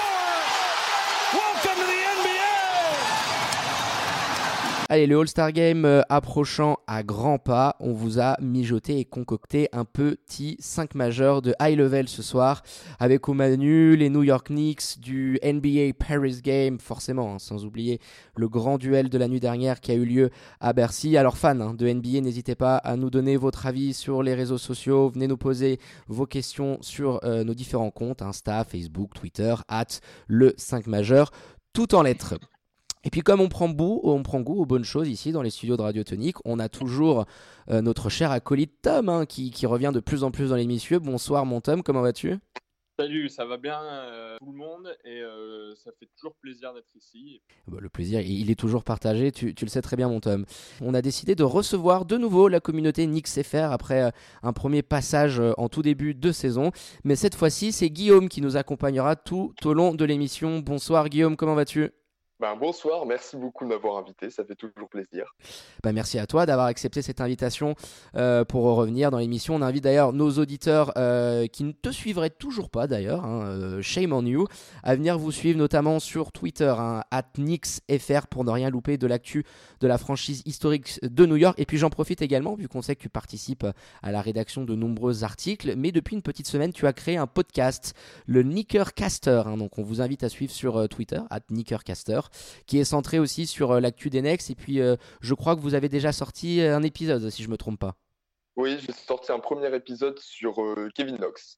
Ah bah écoute. Les problèmes autour de Kevin Knox. On invite tout le monde à, suivre, à suivre tout ça si vous voulez en savoir un petit peu plus sur le sophomore, c'est ça, non de, Oui, sophomore. De New York, qui avait fait d'ailleurs une bonne petite saison de rookie et qui, et qui marque un peu le pas sur cette saison. Allez, sans plus tarder, on attaque euh, bah, avec la, toute première question pour toi sur cette partie spéciale New York. Euh, est-ce que tu peux nous dresser un petit bilan de cette première partie de saison qui a été assez mouvementée On le rappelle, hein, euh, vous, êtes toujours dans les bas-fonds de la conférence Est. David Fisdell n'a pas fait long feu, il a été limogé, remplacé entre-temps euh, par le père euh, Mike Miller. Bah, c'est-à-dire qu'on avait commencé du coup cette, seconde saison de David Fisdale avec pas mal d'espoir, un nouveau roster. Voici, il avait des joueurs sur qui compter pour gagner des matchs, au moins développer une espèce d'identité à New York. Il manque cruellement. Et bon, rapidement, la sauce n'a pas pris. On s'est vite rendu compte que le roster était pas si bien construit qu'on ne le pensait, assez bouché, il y a eu beaucoup de, jeux euh, perso chez les et euh, David Fisdale euh, n'a pas, fait long feu puisqu'il avait même moins un bilan beaucoup plus négatif que l'année dernière au même moment. Donc c'était assez inquiétant vu, l'argent qu'on avait dépensé durant la free agency. Et bon, bien sûr, on a reçu la nouvelle, donc on s'en doutait, toute la communauté s'en doutait un petit peu, mais David Fisdale a été limogé et c'est Mike Miller, ancien coach des Winchester Knicks, qui, avait justement été coach of the year chez Angie League, qui a, remplacé David Fisdale. Il était déjà membre du, staff euh, de l'équipe. Et bon, du coup, il a pris sa place. Euh, c'était, euh, bah, c'est un coach en, intérim, donc on n'attend pas grand-chose. Mais j'étais pour ma part assez assez content de sa venue parce que c'est un coach euh, qui a quand même une grosse expérience dans le circuit universitaire, donc euh, il connaissait les jeunes. Et je pensais qu'il allait justement réussir à développer, euh, développer un peu le jeu de nos jeunes. Et au final, là aussi, c'est une, une, déception puisque les jeunes ne jouent pas beaucoup. Donc on reste dans les bas-fonds de la NBA avec des vétérans qui jouent 30 minutes par match et des jeunes qui ne voient pas beaucoup le parquet. Bah tiens, justement, euh, Tom, on sait que c'est toi l'expert euh, NCA, euh, notamment de, l'équipe. Il, est passé par l'université de Texas, hein, justement. Qu'est-ce que tu en penses, toi, un petit peu, Tom, de, ce début de saison? Puis cet intérim qui a quand même l'air de, se prolonger un petit peu. On va te redemander, Guillaume, ce que tu penses, à mon avis, peut-être du sort du futur coach. vu que tu es, très à cheval sur le basket universitaire, ton avis, Tom, sur bah, ce qu'est en train de faire plus ou moins Mike Miller sur le banc d'Enix? Non, c'est, euh, ça pointe quelque chose qui est toujours très compliqué, c'est la transition entre la NCA et le, et le basket pro, sachant qu'en NCA, tu vas avoir une trentaine de matchs par, euh, par an et que, et que chez les pros, tu en as 82. Donc c'est toujours, euh, c'est toujours une transition qui est compliquée à faire. surtout par rapport à de la G-League. La G-League, on sait que c'est un, c'est un basket très particulier où les mecs sont, euh, sont, plus, euh, sont plus individualistes et on cherche, euh, on cherche vraiment à se faire un nom parce que c'est c'est devenu l'antichambre de la NBA en termes de, en termes de revalorisation de contrats et revalorisation de joueurs. Donc, c'est intéressant d'avoir un mec comme ça en NBA. Maintenant, je pense qu'il va lui falloir du temps pour euh, trouver un job euh, stable parce qu'effectivement, la, gestion euh, du roster d'Enix est compliquée. Et ce qui, rend la chose encore plus compliquée, c'est le fait que tu as quand même un, un vestiaire avec de fortes personnalités. Je pense, je pense au, au père, euh, au père Maurice. Tu prends Bobby Portis aussi, qui en ce moment est plus en mode concours de boxe qu'autre chose. oui, oui, tu as, des, as des sacrés personnages dans le vestiaire de, du Madison. Tu, tu rajoutes des mecs comme ça dans un vestiaire. Je pense que c'est aussi pour ça que David Fitzdale n'a pas tenu parce que mine de rien, c'est euh, l'une des plus fortes personnalités au niveau des, des, coachs NBA. Donc il y a peut-être un petit peu de, ça aussi. Pour Mike Miller, ça va être compliqué de, se faire une place dans ce vestiaire-là. Et puis, euh, moi, j'aimerais bien euh, avoir l'avis de, Guillaume concernant le, peut-être le remplaçant justement de, Miller sur des bases plus stables. Qui est-ce que tu, est-ce verrais toi sur le banc qui te plairait? Est-ce que un mec comme euh, Mark Jackson qui connaît déjà la maison, qui a fait ses preuves avec les Warriors, est-ce que c'est un nom qui ferait plaisir de voir sur le banc d'Enix ou pas? Alors, euh, Mark Jackson, je suis pas du tout fan du dossier Mark Jackson. Euh, je trouve qu'il a, fait son temps. Avec les Warriors, il avait construit un début d'identité avec les Warriors, mais il n'est pas allé bien loin avec une. Enfin, ce n'est que mon avis, mais avec une paire d'arrière qui est quand même exceptionnel, euh, enfin même la meilleure paire d'arrière qu'on a jamais vue euh, en scoring.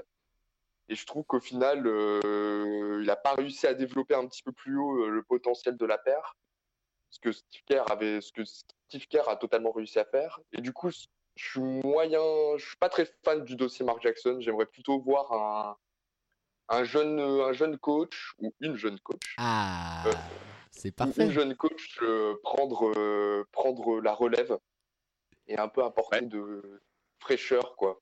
Bah, tu nous offres la transition qui est toute trouvée parce que dans, dans le petit euh, teaser qu'on vous avait envoyé par rapport aux questions, on se demandait quel profil de coach euh, espérerais-tu voir euh, du côté de New York? Et puis tu parles d'une coach féminine, bah, c'était, un point qu'on t'avait également mis, c'était Becky Hammond. C'est l'assistante coach, de coach de coach Popovich du côté des Spurs.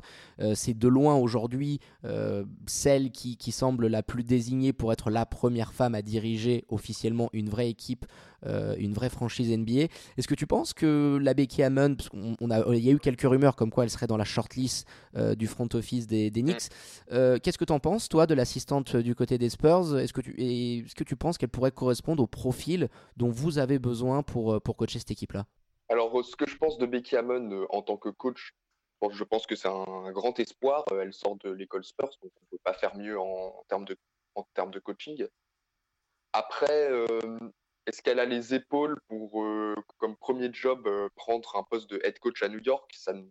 New York, c'est beaucoup de pression médiatique, beaucoup de pression aussi de la part des fans qui attendent depuis, euh, presque 20 ans le retour d'une construction à peu près potable chez les Knicks.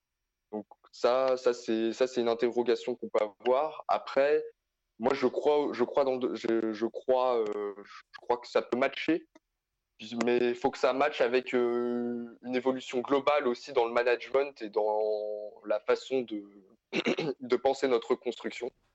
C'est-à-dire, je pense que si Becky Hammond arrive, ça peut pas être sans le départ d'un Scott Perry, par exemple, et surtout une un changement de mentalité de la part de notre propriétaire qui accepterait de donner totalement les clés de la franchise à, un coach qui est compétent et qui ait le temps de construire quelque chose. ça, sera, ça sera toute l'interrogation de, de, votre côté. Puis cette saison, elle est, elle est déjà quasiment euh, enterrée. Hein. Après l'échec de la dernière free agency, on en avait parlé euh, en début de saison. La trade deadline approche euh, à grands pas. Hein. ce sera à peu près tout début février, le, 6 hein, de mémoire, où on aura vraiment une vision définitive des forces en présence dans les roadsters de NBA. Les Knicks sont souvent annoncés. On annonce Malik Monk comme un joueur qui, qui soi-disant, intéresserait le front office, mais on parle aussi de départ. Hein. Vous avez des joueurs qui ont des contrats sur, euh, sur moins de deux ans. On pense à Julius Randle, peut-être éventuellement Bobby Portis, Dennis Smith Jr. Est-ce que tu peux nous faire un petit tour, toi, de ton côté, sur les rumeurs que tu as pu entendre et sur ce que tu penses euh, personnellement euh, de, l'avenir du roadster des Knicks sur les semaines à venir? Alors oui, on a entendu pas mal de rumeurs. Euh, notamment Dennis Smith Jr., les Minnesota Timberwolves qui seraient intéressés par Dennis Smith Jr. alors, c'est pas aussi sérieux qu'on ne le pensait. En fait, Minnesota fait un peu le tour de toutes les équipes pour voir un peu les, les meneurs de libre pour remplacer Jeff Teague. Et bien sûr, il y a forcément Marcus Morris, qui est un peu le joueur, notre, bah, notre meilleur joueur et qui a le plus de valeur actuellement dans notre roster. C'est 45% de à 45% à 3 points, donc c'est vraiment un joueur qui, peut aider pas mal de prétendants au titre à apporter un peu plus de spacing. Après, le problème, c'est que justement, le front office n'a pas l'air pour l'instant de, des dernières rumeurs de ce que je, des dernières rumeurs que j'ai entendues.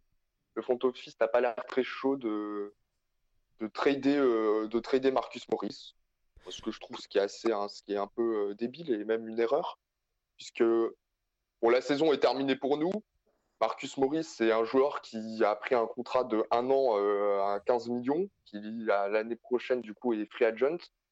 Que ça ne coûte rien de, le laisser partir. il a piqué un an à 15 millions chez nous euh, pour faire ses stats euh, dans notre équipe. Bah, il, a, eu raison. Oui, hein. Il est très bon pour ça. Il, est très fort. C'est un très bon joueur, mais faut voir la... pas l'intérêt de le re-signer pour l'instant, donc il faudrait plus l'échanger. Ouais, puis la contrepartie que tu peux avoir derrière, hein, sur un poste 4 comme ça, qui, qui te space. Euh, moi, je connais beaucoup d'équipes euh, qui, qui, pourraient aller chercher quelque chose. Je sais pas, les Clippers euh, sur le poste 4, c'est la Bérésina. Les Sixers ou même le Jazz.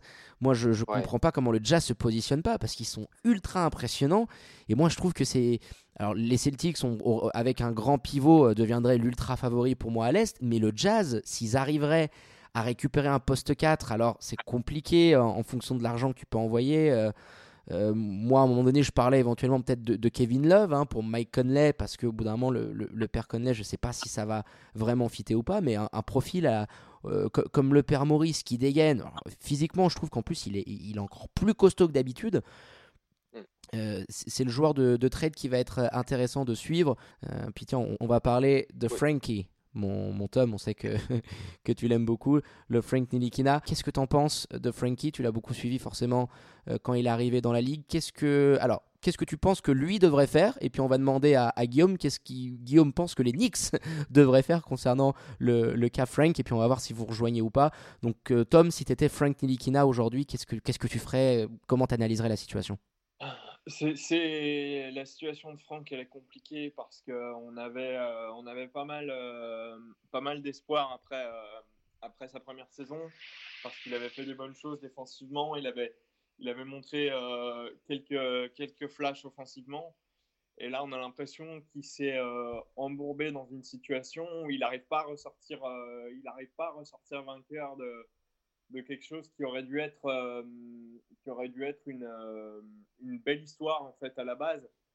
Et euh, j'ai cette impression-là que s'il ne sort pas du système Nix, en fait, c'est même pas d'un roster, c'est d'un système qui est, qui est quand même hyper mal géré depuis, depuis 15-16 ans, voire plus. S'il ne sort pas de ce système-là, j'ai du mal à le voir lancer vraiment sa carrière. Bon, ça, ça a le mérite d'être clair. Et puis, euh, on va essayer d'avoir un peu une information, un insight de, l'intérieur. Euh, Guillaume, par rapport à, Frank, alors oui, on, forcément, Frenchy, on, aurait bien aimé, voir Nilikina euh, réussir un peu plus. Après, je pense que tu as peut-être un avis un peu plus mesuré, notamment par rapport à ses dernières prestations depuis un an et demi. Bah, c'est vrai que le, problème, c'est quand Franck est arrivé, il a été drafté par l'ancien l'ancien management. Donc euh, quand Scott Perry est arrivé, c'était pas le joueur qu'il avait, enfin, c'était pas le joueur qu'il avait choisi. Donc il arrivé, son début de carrière en NBA déjà euh, commençait pas sur de bonnes bases, euh, des bases saines. Et là, il a connu en trois ans trois coachs différents. Donc ça aussi, ça forcément, ça, ça aide pas. Après, oui, sous, sous Fisdale, sous, la, sous la première année de Fisdale, Franck était vraiment pas, bien utilisé. Il était même utilisé parfois comme ailier. C'était aberrant. Et là, cette année, euh, même sur les premiers débuts de, le début de saison avec Fisdale, il a eu sa chance, euh, sa chance en tant que meneur. Il a montré des belles choses en défense. En attaque aussi, il y a quand même, de l'amélioration, justement avec la paire Robinson, Mitchell Robinson. Là, sur euh, pick ils ont vraiment une très bonne connexion. Après, ouais, voilà. Sinon, euh, le, le, tir, euh, c'est pas encore ça. Euh, là, il s'est blessé, donc il est revenu de blessure. Donc là, on a l'impression que son tir, c'est encore un, un petit peu déréglé, donc il faudrait lui laisser un peu de temps. Alors oui, moi, je, crois encore, je crois encore aux joueurs chez les Knicks. Je pense qu'il peut encore réussir à, à, trouver sa place. Après, le problème, c'est qu'on a aussi, on avait aussi deux jeunes, deux jeunes meneurs de talent, Denis Smith Jr. et Frank Nilikina, et on a rajouté Elfried Payton qui fait le taf aujourd'hui, mais j'ai pas l'impression qu'il y ait une grande confiance mise en, en Franck. Donc peut-être qu'un trade, ça, ça relancerait sa carrière. Après, lui aussi, il a des problèmes à, il a des problèmes à régler. Quoi. Tout n'est pas de la faute d'Enix. C'est-à-dire qu'à un moment, le, le, tir, ça rentre ou ça rentre pas. Quoi. À un moment, il, il était, les tirs ne rentraient pas. Donc c'est à lui aussi de faire un travail, un travail sur son, sur, sur son développement de jeu offensif. Après en défense, bien sûr, c'est Franck, ça reste le joueur qu'on connaît, euh, vraiment agressif, euh, qui prend bien les écrans, donc qui arrive bien à suivre son joueur. Euh, qui, peut parfois même défendre des, des postes 4 euh, pendant certains moments euh, quand c'est vraiment la galère. Donc c'est vraiment un joueur précieux. Mais ouais, il faudrait qu'il y ait un step-up euh, step up offensivement et je pensais que ça allait arriver cette année après sa Coupe du Monde. Mais après, le contexte, de, le contexte de, de, notre saison fait aussi, que, fait aussi peut-être que ça, ça, freine un peu la progression de, de joueurs comme ça qui, sont un peu timides offensivement. Ouais, c'est jamais bien facile dans le marasme d'Enix actuel de. Ouais, c'est ça Justement, ça y arrive, mais. Guillaume, tu parlais des, euh, des jeunes tout à l'heure. Tu parlais de Mitchell Robinson, tout ça. Euh, dernière arrivée chez ces jeunes-là, c'est euh, RJ Barrett. Oui. Qu'est-ce que tu penses de sa saison jusqu'à maintenant? Et est-ce que toi, en tant que front office des Knicks, tu aurais pris euh, RJ Barrett ou un autre joueur avec le troisième choix? Alors, déjà, en tant que front office, ouais, le jour de la draft, en troisième position, je prends RJ Barrett tous les jours, c'est sûr. Ouais. Si j'avais été second, peut-être j'aurais réfléchi au dossier de Jamorant, forcément, mm. parce que c'était même, euh, même avant qu'on. Même avant, après. C'est sûr que là, on voit sa carrière euh, phénoménale, son début de carrière phénoménal, mais même au, moment de la draft, il avait quand même un potentiel qui était assez, assez énorme. Et un meneur de talent comme ça pour construire une équipe, c'est quand, même, quand même pas mal. Et oui, le jour de la draft en troisième position, et même encore aujourd'hui, je prends RJ Barrett. Son, début, son, son, début de saison, euh, il y a vraiment de, de belles. le problème quand, les problèmes qu'on avait, qu'on avait repérés quand on draftant RJ Barrett, c'était peut-être son manque de discipline en défense et son tir. Alors pour ce qui est de la défense, euh, franchement, il a, il a, vraiment progressé. Euh, là, c'est même un c'est même un défenseur vraiment très, bah, je dirais pas très bon, mais plus que correct. Oui, euh, plus que correct, avec une belle marge de progression, je dirais, ouais. Ouais, il y a vraiment encore une marge de progression et il fait des efforts. Euh, il n'a pas vraiment ce que, ce que d'autres routiers ont tendance à faire, être pas très attentif en défense. Ça, pour le coup, il est, il est assez sérieux sur ce niveau-là. C'est plus son tir. on s'en doutait, son tir faisait un peu, posait un peu problème. À un moment, il tournait même à 32, 33, 34% à 3, à, au tir global. Donc c'était assez problématique. Après, je me fais vraiment pas de soucis pour lui. Le tir, c'est quelque chose qui se travaille. Et c'est un joueur qui a quand même un cul basket euh, phénoménal, un footwork euh, qui permet de créer des décalages, euh, même, quand le même quand son défenseur est bien sur lui. On l'avait vu contre des matchs contre les Clippers, à un moment, il réussit à, à créer de l'espace en changeant le rythme de, son, drive. C'est assez, impressionnant quand, on voit ça. Donc du coup, et surtout, il a aussi une bonne, bonne vision pour en arrière, euh, il fait des, un, ça peut être, un, bon passeur. Là, forcément, il y a eu un peu du moins bon euh, au niveau de son tir. Là, avant qu'il se blesse, là, parce qu'il s'est blessé euh, à la cheville, il avait un peu repris du poil de la bête, de la bête au niveau du shoot. Mais je pense que c'est qu'une question de temps. Le shoot, ça se travaille et RJ Barrett, ça peut être un, vraiment un, un futur All-Star. Surtout, il a le potentiel, il a la mentalité de tueur déjà. Et ouais, je me fais vraiment pas de soucis pour lui pour le coup. Peut-être euh, travailler un peu les lancers francs. Je vois qu'il est à 60,3% euh, au lancer. Euh, ça, justement, tu parlais d'une mentalité de tueur, tout ça. Ça peut peut-être lui porter préjudice de ne pas mettre ses lancers francs dans le clutch. Donc, c'est peut-être mm. quelque chose à, travailler auprès du staff de, développement des joueurs. oui, oui, ouais. c'est vrai que les lancers francs, même en début de saison, c'était un peu un, de ses problèmes. Il a déjà pas mal travaillé dessus, donc ça s'est un peu amélioré dernièrement. Mais ouais, c'est un de ses problèmes et forcément, euh, ça peut lui poser préjudice. Après, ça reste un rookie. On peut forcément, dans des moments un peu, un peu tendus euh, où il a des lancers, ne euh, faut pas non plus lui jeter la pierre, quoi. quand tu es au MSG, qu'il y a égalité, que tu dois rentrer tes deux lancers francs, c'est vraiment une pression qu'on peut sans doute pas trop imaginer. Après, oui, il doit, il doit travailler cet été. Et bon, s'il peut travailler avec euh, son, son, parrain euh, Steve Nash sur le lancer franc, euh, ça, peut, ça, peut, ça peut le faire. Hein. oui, mais ça reste, un, ça reste un step à passer et quelque chose d'intéressant à, dont, dont l'évolution va être intéressante à, à constater, je pense. Oui, forcément. Après, le lancer France, c'est aussi c'est quelque chose qui se travaille. Ouais, et puis on lui souhaite juste aussi de ne pas avoir le même coach au shoot que Ben Simmons, hein, pour pas avoir les mêmes progrès que, que le meneur australien.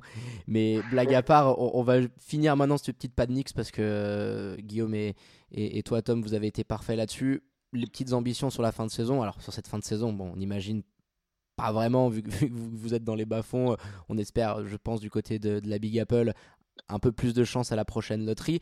Mais peut-être plus ton ambition sur les prochaines euh, free agency 2020. Bon, il n'y aura pas non plus de gros poissons à chasser. C'est surtout 2021 où, euh, le front office a l'air euh, de s'être positionné pour attirer, on l'espère, un, gros poisson au, Madison. Comment tu vois un petit peu ces, prochains mois jusqu'à la fameuse free agency de l'année prochaine? Je pense qu'il ne faut pas se voiler la face. Ça peut être une nouvelle fois une grosse désillusion on l'a vu en fait cet été, on avait des, on avait des, gros agents libres de disponibles et on a bien compris que maintenant en fait euh, juste euh, dire euh, on est les New York Knicks, la franchise mythique de New York, ça suffit plus à attirer des, ça suffit plus à attirer des gros joueurs. Faut, faut construire en amont quelque chose de stable et de sérieux par un, par un front office compétent et par un entraîneur qui a réussi à construire quelque chose. Et c'est je pense que c'est seulement après ça qu'on pourra réussir à attirer, euh, attirer des gros agents libres. Donc euh, pour l'instant, la Free Agency 2021, euh, je la vois pas, pas meilleure que, que la Free Agency vient, qui vient de passer, puisque pour l'instant, on n'a rien construit. Donc même si on a des gros joueurs, on a des Anthony Davis qui sont sur le marché, qui peut-être seraient intéressés par New York, j'y crois pas du tout. Si on n'a pas quelque chose de solide avant, si on reprend la même, euh, la même infrastructure euh, que sont les Knicks actuellement et qu'on la transpose en 2021, ça sera, ça, on n'aura pas de, n'aura pas de bonne surprise. ce n'est que mon avis. Je pense qu'on est assez d'accord avec toi là-dessus. Et puis, euh, bon, on verra si tes prévisions se réaliseront ou pas dans, dans, les mois qui viennent. Allez, messieurs, messieurs, on va basculer sur l'événement, bien évidemment, que tout le monde attendait de ce début d'année 2020, le NBA Paris Game. Ça fait assez dingue d'avoir ces trois mots dans la même phrase. La NBA qui a posé ses valises euh, du côté de l'accord Hotel Arena euh, à Bercy. On va arrêter avec l'accord Hotel Arena, on va appeler ça Bercy. Euh, match assez incroyable. allez, ton avis, Guillaume, sur cette première qui, qui, a vraiment animé toute la dernière semaine, que ce soit sur Twitter, sur les médias, on sentait vraiment une effervescence toi, en tant que, membre d'une communauté euh, Twitter, et puis très importante, hein, celle des Knicks FR, qu'est-ce que, qu'est-ce que tu pourrais nous dire euh, sur cette première, un match de saison régulière officiel en France? Bah, c'est, vraiment encourageant. En plus, euh, ils, ont renouvelé, ils ont renouvelé leur invitation pour l'année prochaine, donc c'est encourageant. Ça, va un peu développer, peut-être, on va espérer développer l'image du basket en France aussi on a vu avec la Coupe du Monde que ça fait la coupe, le basket en France, ça fait pas autant d'audience que ça devrait le faire avec euh, les, talents qu'on a. Donc ça, ça permet aussi de, développer, le, développer un sport qui est quand même assez intéressant en France. Et surtout pour, pour la communauté Twitter, euh, FR, c'est un peu une, en quelque sorte aussi une récompense parce que, parce que je pense que euh, le dossier Paris vient aussi du fait qu'il y a un enthousiasme assez conséquent sur la NBA en France avec, euh, euh, vos émissions de radio, euh, des, chaînes comme Trash Talk, des comptes, français qui, font des, analyses et un travail assez, remarquable de, tous les matchs. Donc je pense que c'est toute une communauté NBA, française qui est récompensée par ce match c'est sûr, et puis tu le disais, hein, euh, rebelote pour l'année prochaine. Euh, Adam Silver l'a confirmé au, micro de nos confrères de, de Bibine. Tom, c'est assez dingue. Et puis, je, pense qu'on va peut-être pouvoir s'inscrire, alors je sais pas ce que tu en penses, sur la continuité, un peu sur ce qu'a fait Londres à un certain moment donné, 2020-2021. On est peut-être euh, au début d'une belle petite aventure et ça m'étonnerait pas que sur les 2-3 prochaines saisons à venir, euh, le, NBA Paris Game redevienne un, événement euh, récurrent. T'en penses quoi, toi, Tom? À ton avis, ce sera pas le premier et puis on risque d'avoir une belle petite série de, de rencontres à Bercy? Ce qui est intéressant, euh, je trouve, c'est que on a eu un vrai match. On a eu un match de saison régulière avec deux, deux équipes. Euh, bon, les Hornets, les Hornets commencent à, marquer le pas un petit peu, mais ils ont, ils ont été pendant longtemps euh, dans, dans, la course à la huitième place. Les, les Bucks, on n'a pas vraiment besoin de les présenter pour dire que pour se rendre compte de ce que c'est et de ce que, de ce que Yanis peut représenter à l'international. Donc, ce qui est, ce qui est intéressant, c'est d'avoir eu un, un, vrai match là où, là où les matchs de Londres étaient quand même réputés pour, euh, pour jouer sur un faux rythme, pas avoir euh, peut-être les meilleures équipes, euh, les meilleures équipes à l'affiche. Là, on a eu quelque chose de, on a eu une vraie, une vraie, une vraie affiche qui a réconcilié euh, Paris avec le basket après, euh, après plus, de, plus de 16 ans d'absence. La dernière fois, c'était en 2003 où euh, Tony Parker et les Spurs étaient venus, étaient venus affronter les Grizzlies de, de Pau Gasol à l'époque, mais sur un match de pré-saison, donc avec moins d'enjeux, avec moins de, de, de, ferveur, même si ça c'était resté un événement. Que moi, je retiens de cette soirée, c'est que on a eu un vrai match de basket avec de vrais enjeux, avec l'un des, des mecs les plus en vogue euh, dans la ligue. on revient l'année prochaine et puis à mon avis c'est toute cette collaboration hein, entre Bean, on l'a bien vu, hein, ils étaient en logo absolument de, partout mais ils ont aussi amené un, nouvel élan à, au, basket hein, depuis qu'ils sont arrivés en France. Hein, les émissions quotidiennes, NBA Extra, des, vrais mecs qui connaissent le basket, euh, et puis de plus en plus de matchs. Donc je pense qu'avec l'éclosion, et on, on, a un papier qui est en train de se préparer, qu'on va rédiger dessus, parce que moi je suis persuadé que les années 2020 euh, vont être un tournant dans l'histoire de la ligue où ça sera, je pense, la décennie de l'international. Je vois que des joueurs étrangers dominés, hein, Doncic, Gobert, euh, euh, Giannis, Ben Simmons. On a de plus en plus de joueurs étrangers qui vont dominer la ligue. Et puis, à mon avis, là, le nombre de joueurs internationaux sur le prochain All-Star Game va péter des records. Donc, c'est une opération qui va devenir de plus en plus fort pour la NBA d'avoir un match de saison régulière avec de l'enjeu, mais avec un contexte un petit peu en mode All-Star Game, avec toutes les sollicitations qu'il y a derrière.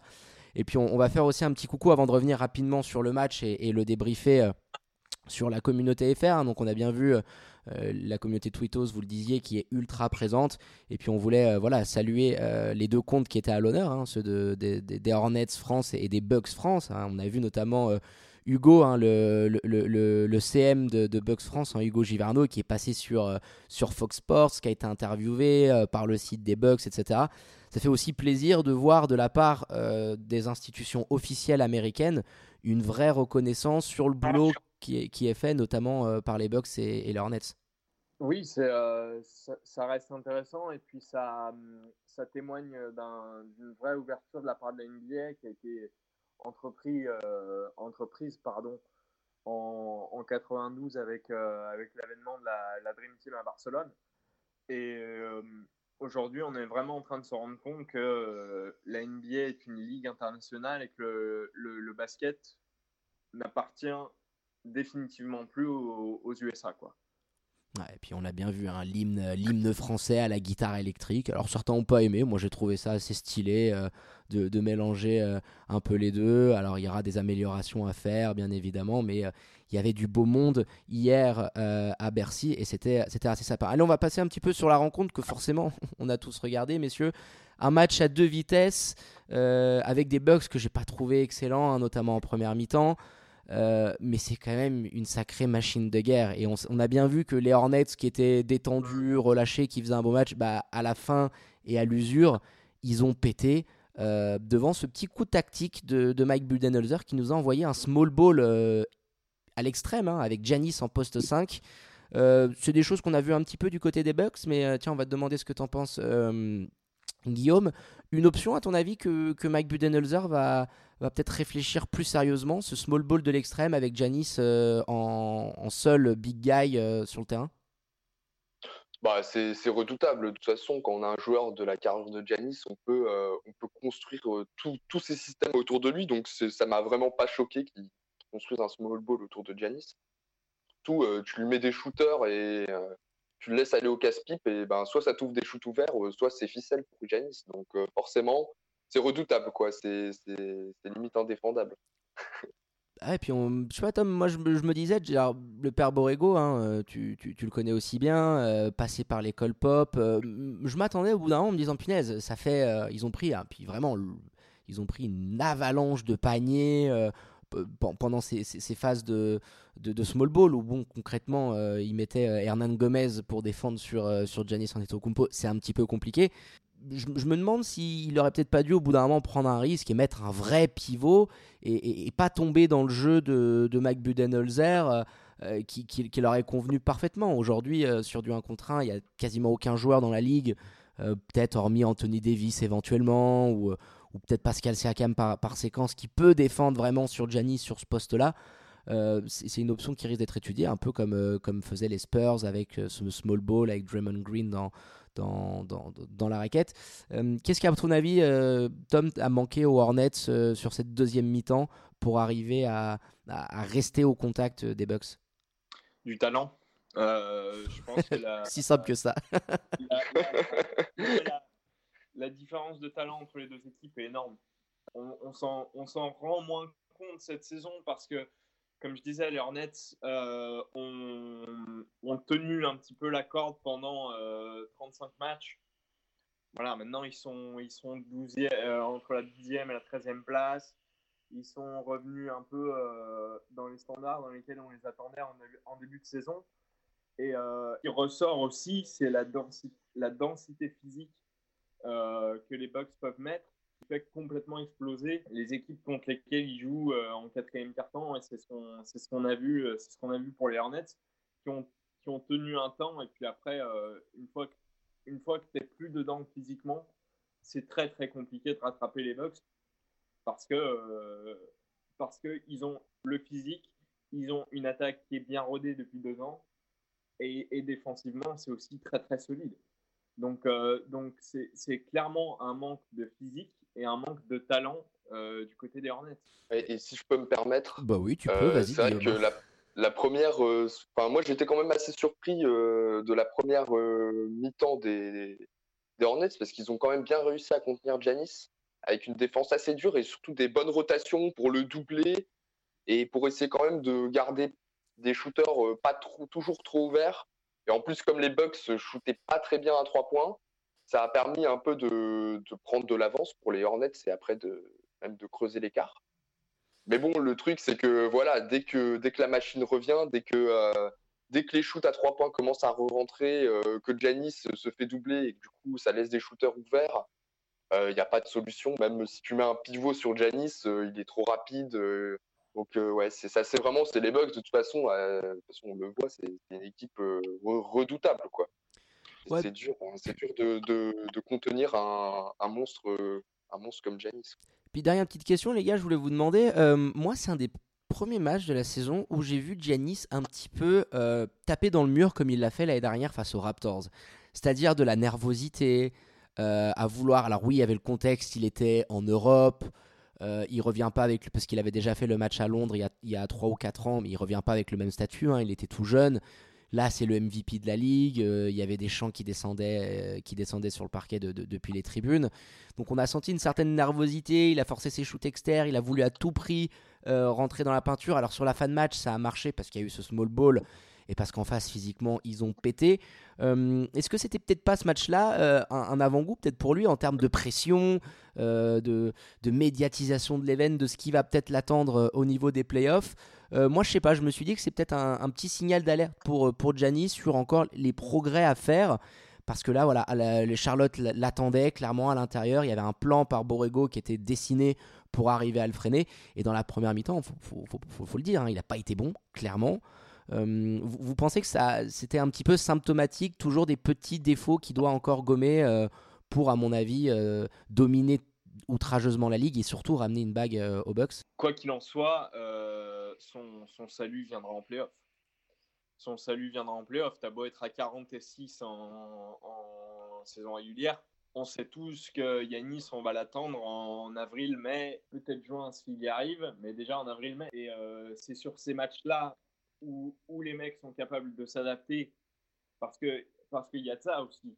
Tu as moins de temps pour préparer tes matchs, c'est euh, plus compliqué de, s'adapter, surtout face à un mec comme Yanis.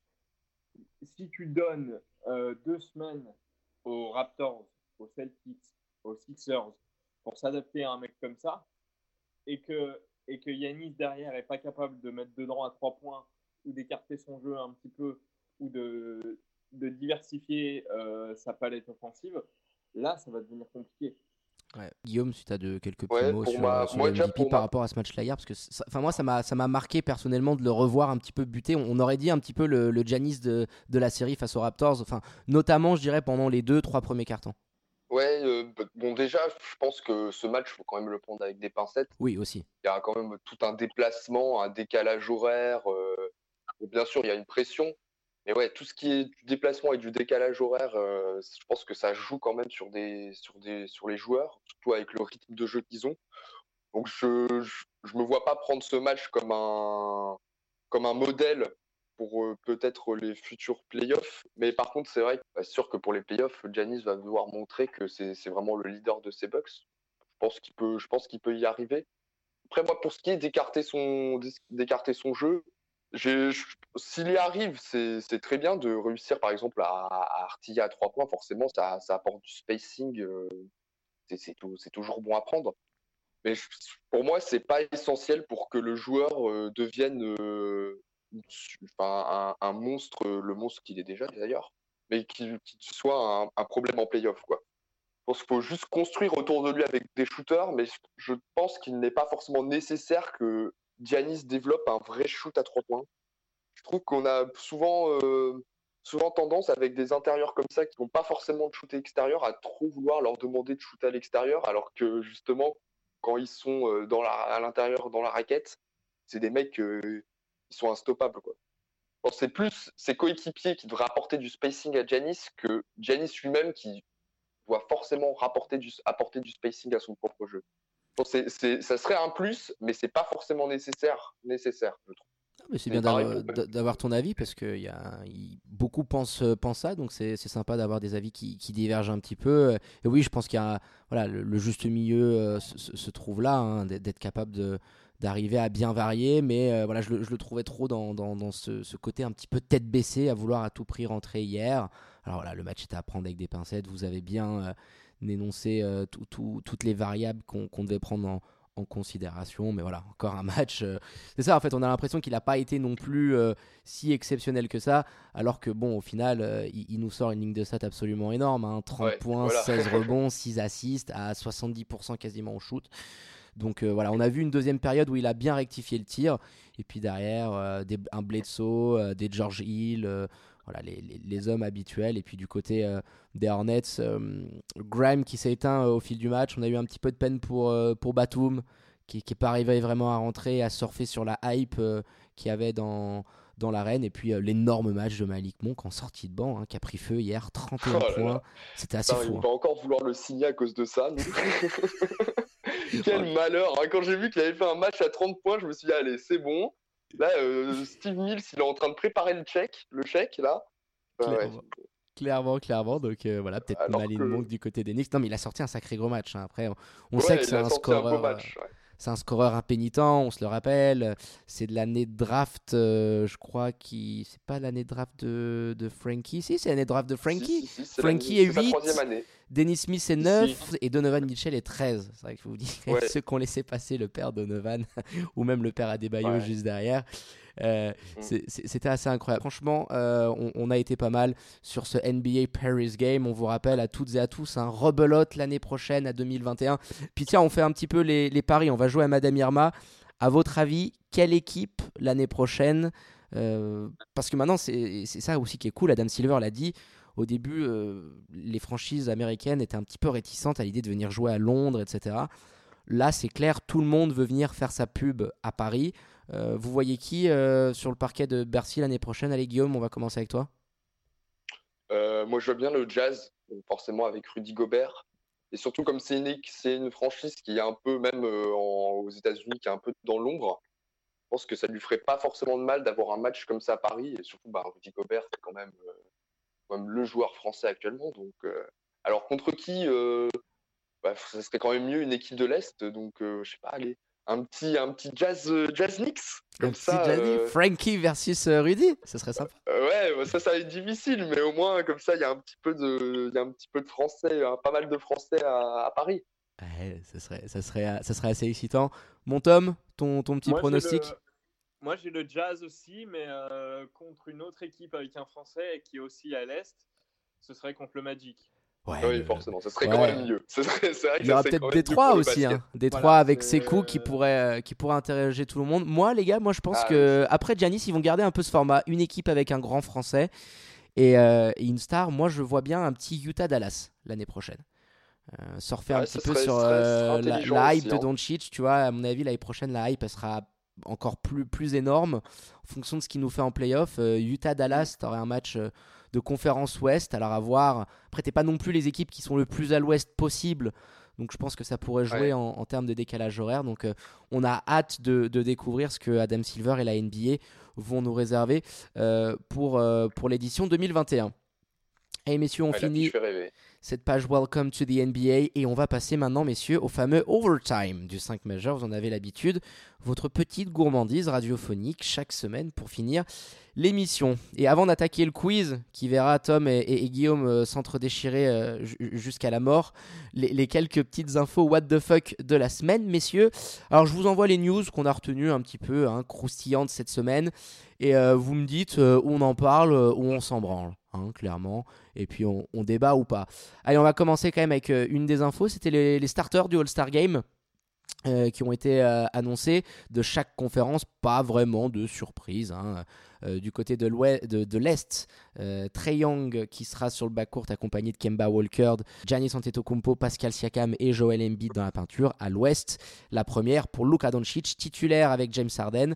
Il sera accompagné du King LeBron James, capitaine de, de, de cette équipe, avec euh, Anthony Davis et il m'en manque un bien sûr, The Kawhi Leonard. On en parle, on n'en parle pas les gars Qu'est-ce que vous en pensez de, de de ces équipes du All-Star? Bah, personnellement, euh, pas choqué. Même euh, sur le dossier Young, j'ai vu pas mal de gens réagir. Euh. actuellement, en fait, quand je vois les, les meneurs qu'il y avait de disponibles à l'Est, ça me choque pas qu'ils soient, qu'ils soient starters, parce que c'est quand même, même, sont, même si forcément les Hawks sont vraiment très mauvais pour l'instant, même plus mauvais que nous. Il faut le faire. Hein. C'est la petite pique, ça. C'est vrai que c'est rare. Mais ouais, c'est quand même un meneur hyper talentueux et quand voit, qu'on a vu, quand j'ai vu la liste de tous les gardes, ça m'a pas vraiment choqué. Le débat, il était plus en fait pas sur les gardes et, les votes, mais sur les attributions des postes. Par exemple, un Jimmy Butler a été considéré comme forward, c'est-à-dire comme ailier intérieur. Alors oui, ça lui arrive de jouer un peu sur ce poste d'ailier. Après, à la base, c'est quand même un, poste 2 plus qu'un poste 3.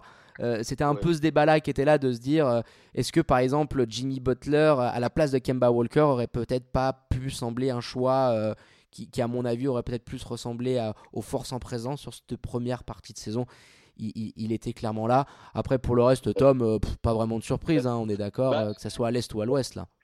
Pas de surprise. Après, tu disais, est-ce qu'on en parle ou est-ce qu'on s'en branle? Le, truc, c'est c'est pas de c'est pas de dire les sélections du All-Star, on s'en fout, mais c'est c'est juste de dire aujourd'hui qui attend le match du All-Star Game en se disant ça va être bien cette année.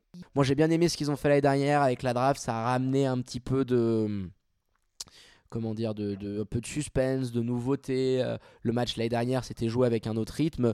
Moi, je pense que c'est plus avant tout les joueurs et l'impact qu'ils vont y mettre. Rappelez-vous les All-Stars euh, de début des années 2010. Euh, putain, on se régalait, les gars, quoi. Kobe versus LeBron, les mecs, ils voulaient pas se faire marcher dessus. Il y avait une vraie intensité de jeu. L'année dernière, c'était déjà beaucoup mieux. Si on arrive à avoir deux équipes qui nous offre un vrai basket sans que ça soit euh, la Bérésina en défense euh, et que tout le monde puisse scorer 30 points, là je pense qu'on pourra retrouver un, un, match vraiment intéressant parce que là en termes de, niveau, enfin le les équipes seront pas les mêmes. Hein. Il, y aura, il y aura des mélanges et Giannis et, et LeBron vont, vont, se prendre dans la cour de l'école à, choisir lui ou lui. Mais le 5 mm. qui sort de la conférence Ouest, il est absolument exceptionnel. quoi. C'est imaginez dans l'ancien format de la NBA euh, qui verrait l'équipe de l'Ouest perdre avec un 5 comme ça? Non, c'est sûr que là, ouais, c'est pas le même dossier. C'est plus une récompense, c'est plus devenu une récompense pour le joueur moi, c'est un peu comme ça que je vois maintenant le All-Star Game. C'est euh, des joueurs qui sont récompensés pour leur performance, euh, un peu comme un MVP, quoi, mais mmh, bien sûr, à une plus petite échelle, quoi. C'est un euh, voir à quel point, à quel point les mecs sont engagés. Peut-être, ça fait ça fait plusieurs années que la NBA parle de peut-être inclure une, une, une récompense pour pour le gagnant. Peut-être réfléchir à ça aussi. Oui, il y a pas mal de, réformes hein, sur ce tournoi de, mi-saison qui devrait également arriver. Donc euh, on attend de voir euh, ce qu'Adam Silver et la NBA vont nous réserver. On enchaîne euh, la deuxième un petit, info what the fuck. À mon avis, on va aller vite là-dessus parce que vous allez peut-être vous en branler. Les maillots de Space Jam 2 ont fuité. Vous avez jeté un petit coup d'œil, les garçons, ou pas? Non. Moi, vite fait sur votre compte Twitter, mais ouais, pas trop d'intérêt, je dois avouer. Ouais, voilà. C'était juste marrant parce que c'est Space Jam et, que c'est quand même un, des films cultes de mon enfance. Donc on attend de voir ce que ça, ça, donne. Space Jam 2 qui sortira cet été. Là, une peut-être euh, une dernière petite info et on finira là-dessus qui risque d'intéresser un peu plus. On était obligé. Euh, c'était un petit peu le, le, buzz hors terrain de cette semaine. Delonte West, rappelez-vous l'ancien joueur de NBA hein, qui est passé euh, notamment avec les, les Cavs de, de LeBron James.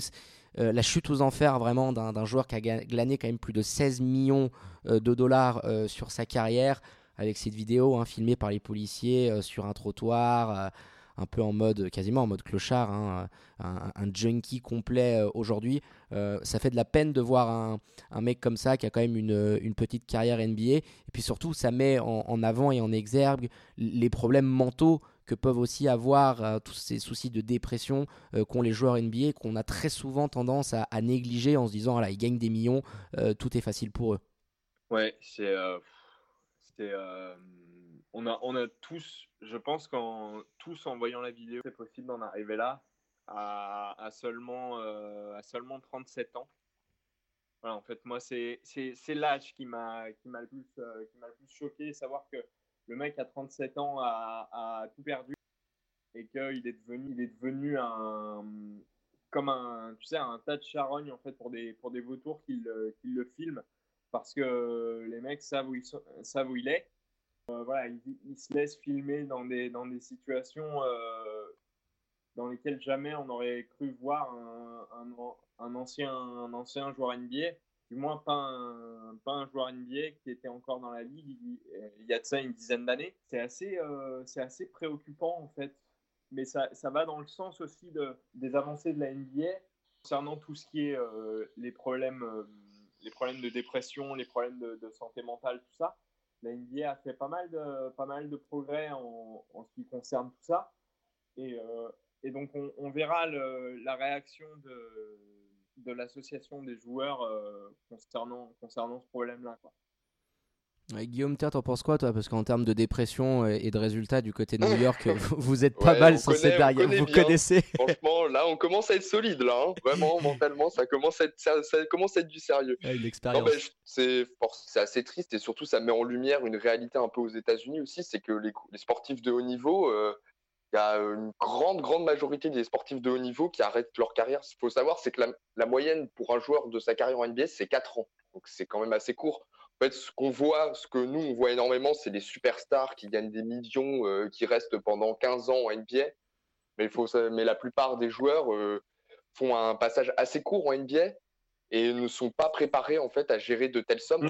Parce que forcément, euh, tu te retrouves du jour au lendemain, même certains qui ont commencé, qui étaient dans des, des, milieux assez pauvres, qui se retrouvent avec des millions de dollars d'un coup. Faut, faut, savoir le gérer, même euh, mentalement et tout.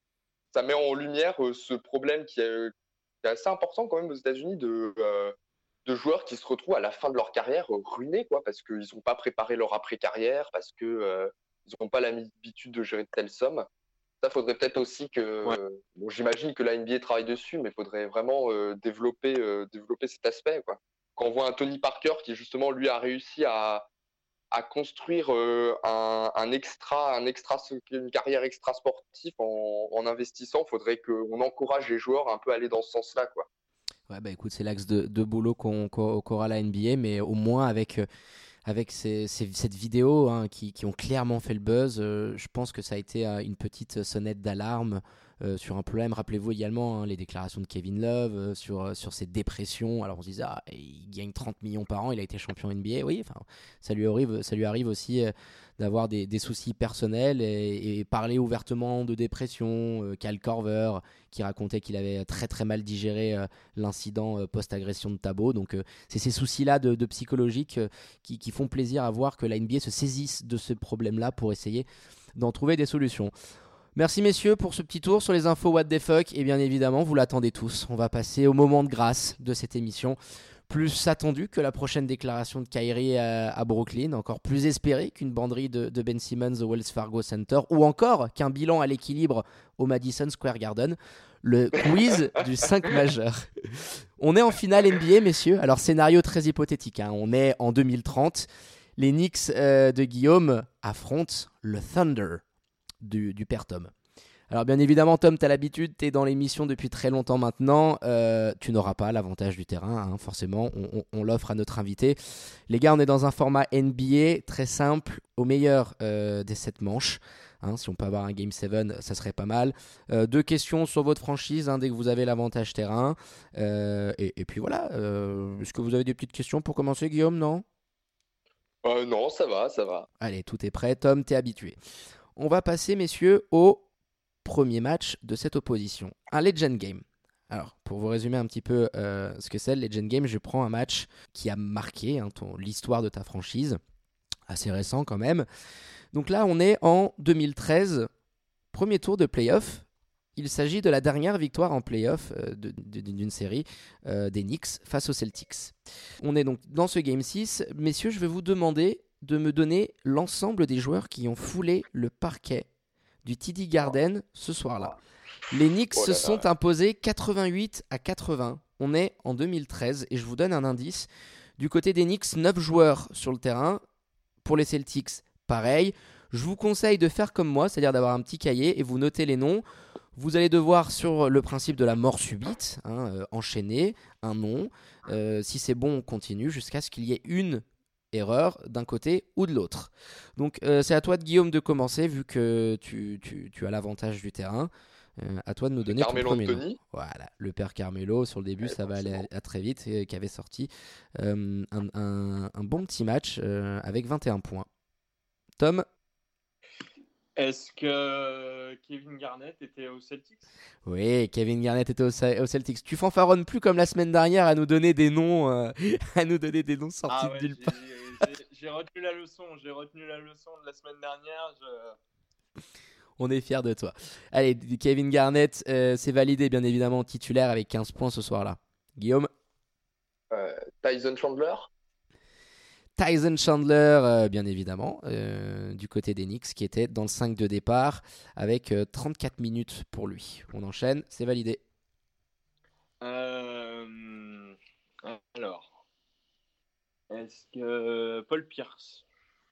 Du côté des Celtics, Paul Pierce, 44 minutes pour lui. Bien joué. Guillaume? Euh, J.R. Smith J.R. en sortie de banc, euh, qui avait pris ses 31 minutes, 13 points pour lui, euh, à 33% à 3 points. Le J.R. j'accorde. Tom Jason Terry. Mm, mm, mm, Jason Terry, ah bah là voilà, on a un niveau qui commence à monter. En sixième homme également, 14 points pour lui, le meneur. À toi, Guillaume. Euh, Rondo, est-ce qu'il était encore là? Euh, Rajon Rondo Alors, euh, Rajon Rondo, on va aller regarder du côté des Boston Celtics. et non, pas là, pas là ce soir-là. Oh. Rajon Rondo, c'est dommage. Je note Rajon Rondo et ça donne une balle de, une balle de match là. Shoot pour la gagne euh, pour toi, euh, mon Tom, si tu arrives à nous trouver quelqu'un. Est-ce que Chauncey Billups était chez les Knicks? Chauncey, Chauncey, Billups. Euh, oh non Pas de Chauncey Billups. Oh non. Et, et bah vous continuez, messieurs. Hein. Allez, on repart. du coup, ça redonne un petit tour à Guillaume. Alors, ça, c'est la mémoire là. Euh, Studemeyer, oula.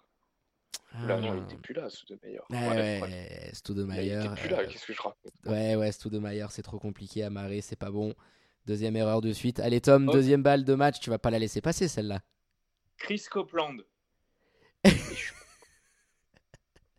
Chris Copeland en Did Not Play. Oh, t'étais pas mal, t'étais pas mal. Oh, ah, c'est bon, purée, j'ai complètement oublié. Oh, pourquoi il a pas joué avec ses dreadlocks Chris Copeland, ça passe pas. Allez, messieurs, il faut essayer de nous trouver quelque chose pour que je puisse donner ce point-là, quand même. là. À toi, Guillaume.